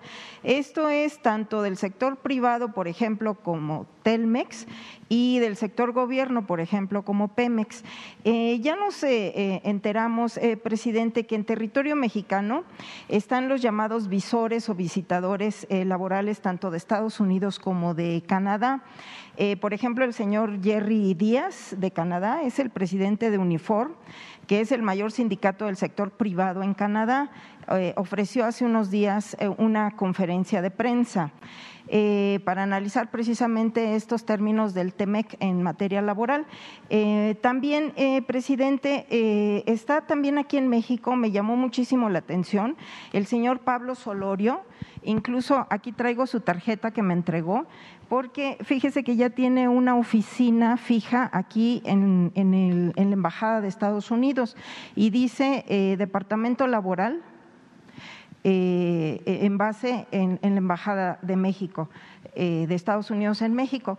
Entonces, eh, presidente, yo quería preguntarle a usted cuál es su posicionamiento en relación a esto. Este señor Solorio ya estuvo, por ejemplo, en Guanajuato revisando que no se ha concretado ya este cambio sindical allá con General Motors. Están muy activos. Entonces, quería preguntarle cuál es su posicionamiento en respecto de estas, pues estos visitantes ya, uno ya fijo, y también si hubo oportunidad en esta reunión que tuvo usted con los empresarios hace dos semanas, el Consejo eh, Mexicano de Negocios, si se planteó cómo ven este cambio ya de, en materia de la reforma laboral y si habría posibilidades, eh, presidente, en alguna ocasión le comenté que a, raíz de que llegó eh, Carlos Salinas de Gortari se prohibió la información acerca de los sindicatos en los medios de comunicación, incluso hasta en la jornada se dejó de hablar de los sindicatos. Entonces, ¿qué posibilidades habría de que así como se hace una, eh, pues eh, mensualmente informe de seguridad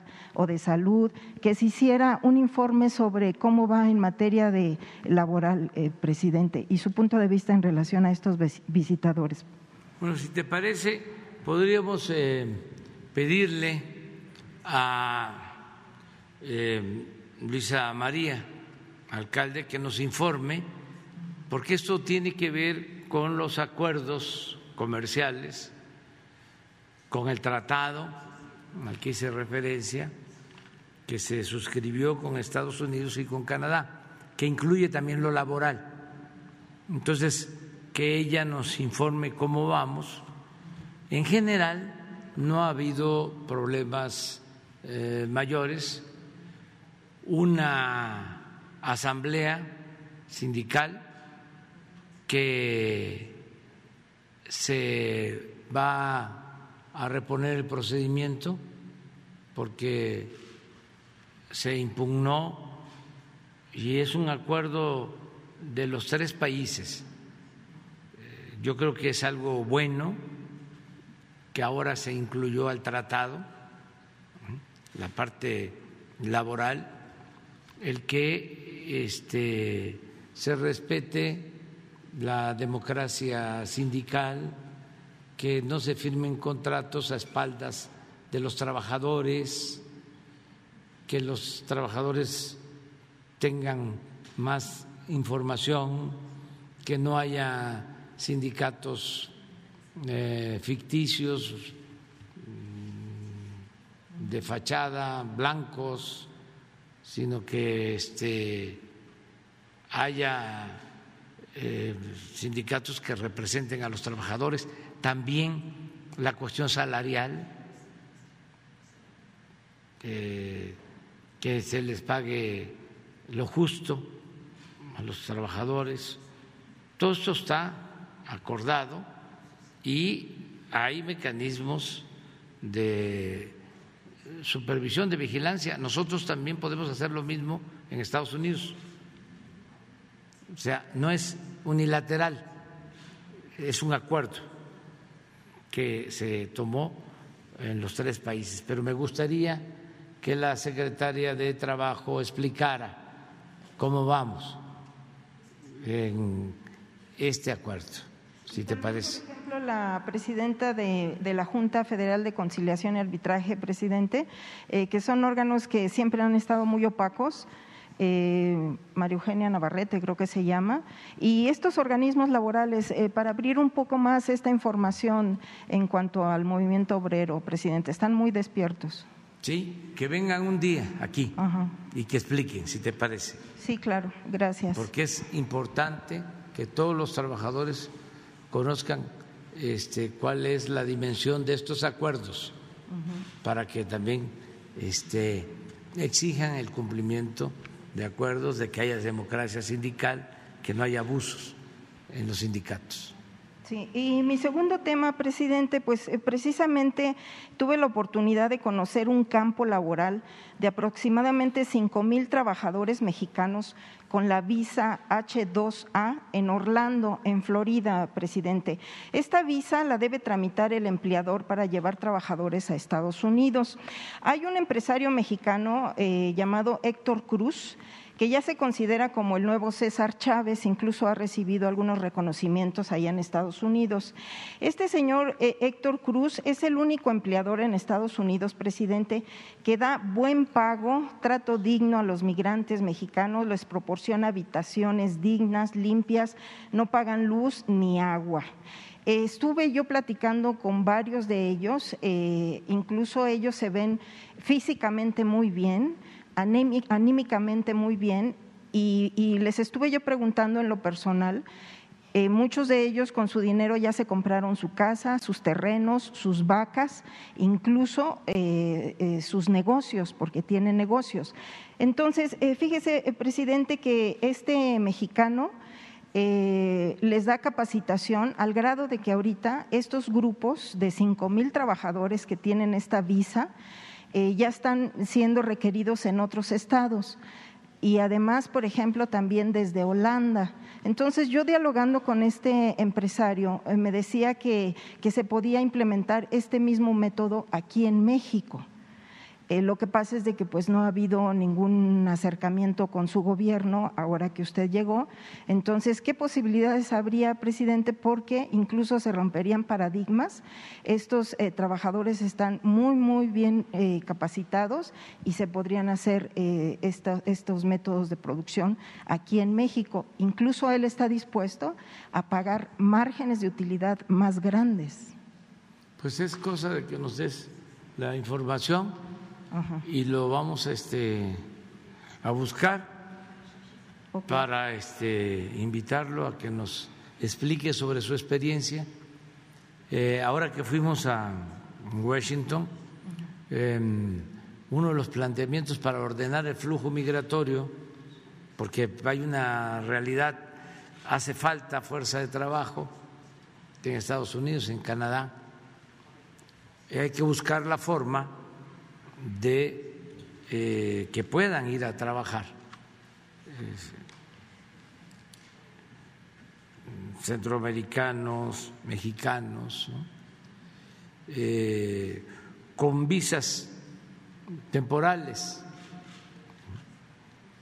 de trabajo, ya se hace con Canadá, se hace con Estados Unidos, pero no este, con la amplitud que podría hacerse y se trató este tema, relaciones lo trató. Desde luego para nosotros lo más importante es que la gente no se vea obligada a emigrar, que pueda trabajar y ser feliz donde nació, donde están sus culturas, sus familias, y por eso estamos eh, insistiendo en que se apoye a los países centroamericanos. Y hay buenas noticias sobre eso.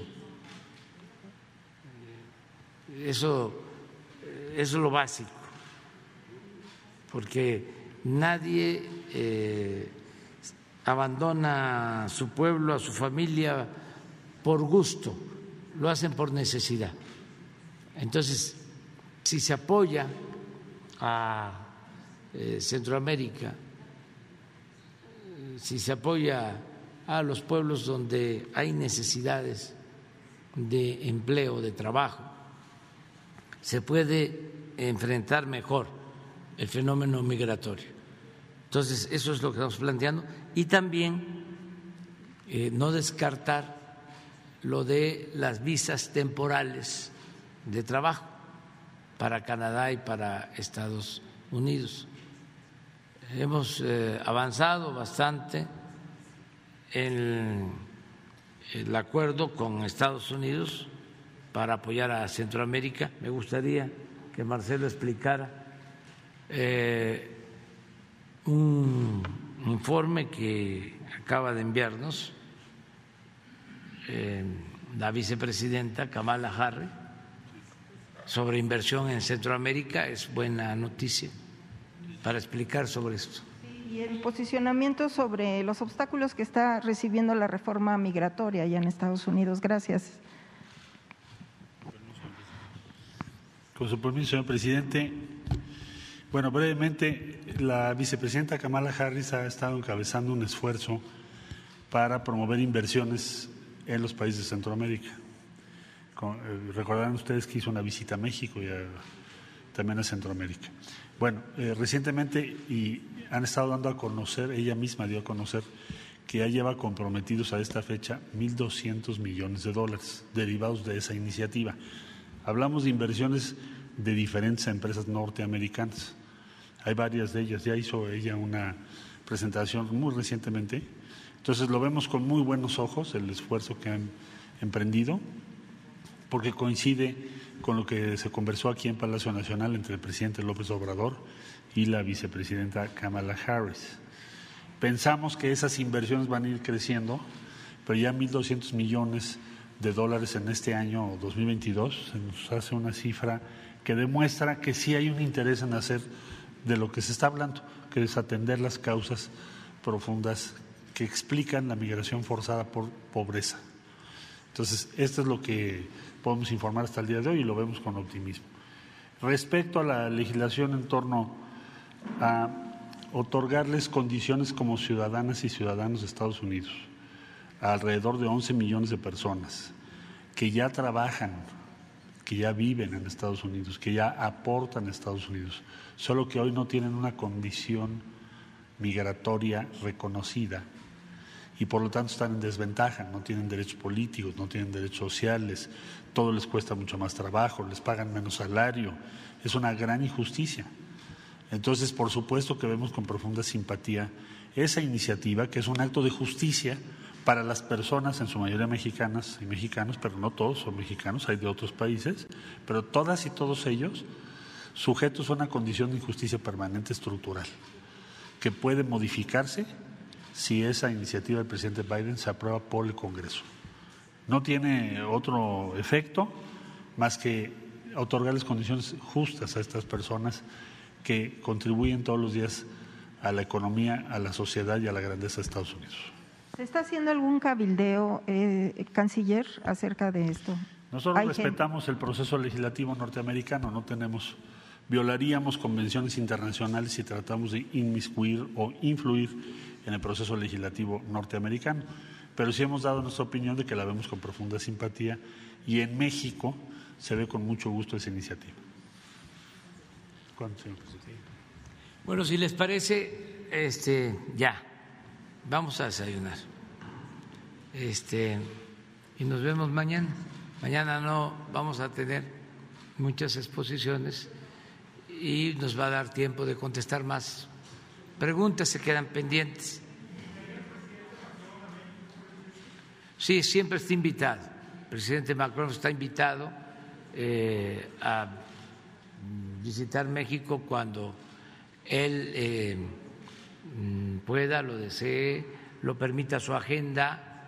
La esposa del presidente Macron em, ha sido muy generosa con México. Em, mi esposa Beatriz eh, fue a París, eh, leyeron juntas eh, textos a estudiantes y se está trabajando en temas culturales con Francia, con el presidente Macron, con su esposa, con el gobierno francés y México. Y es muy buena la relación mucho, mucho, muy buena. Muchas gracias.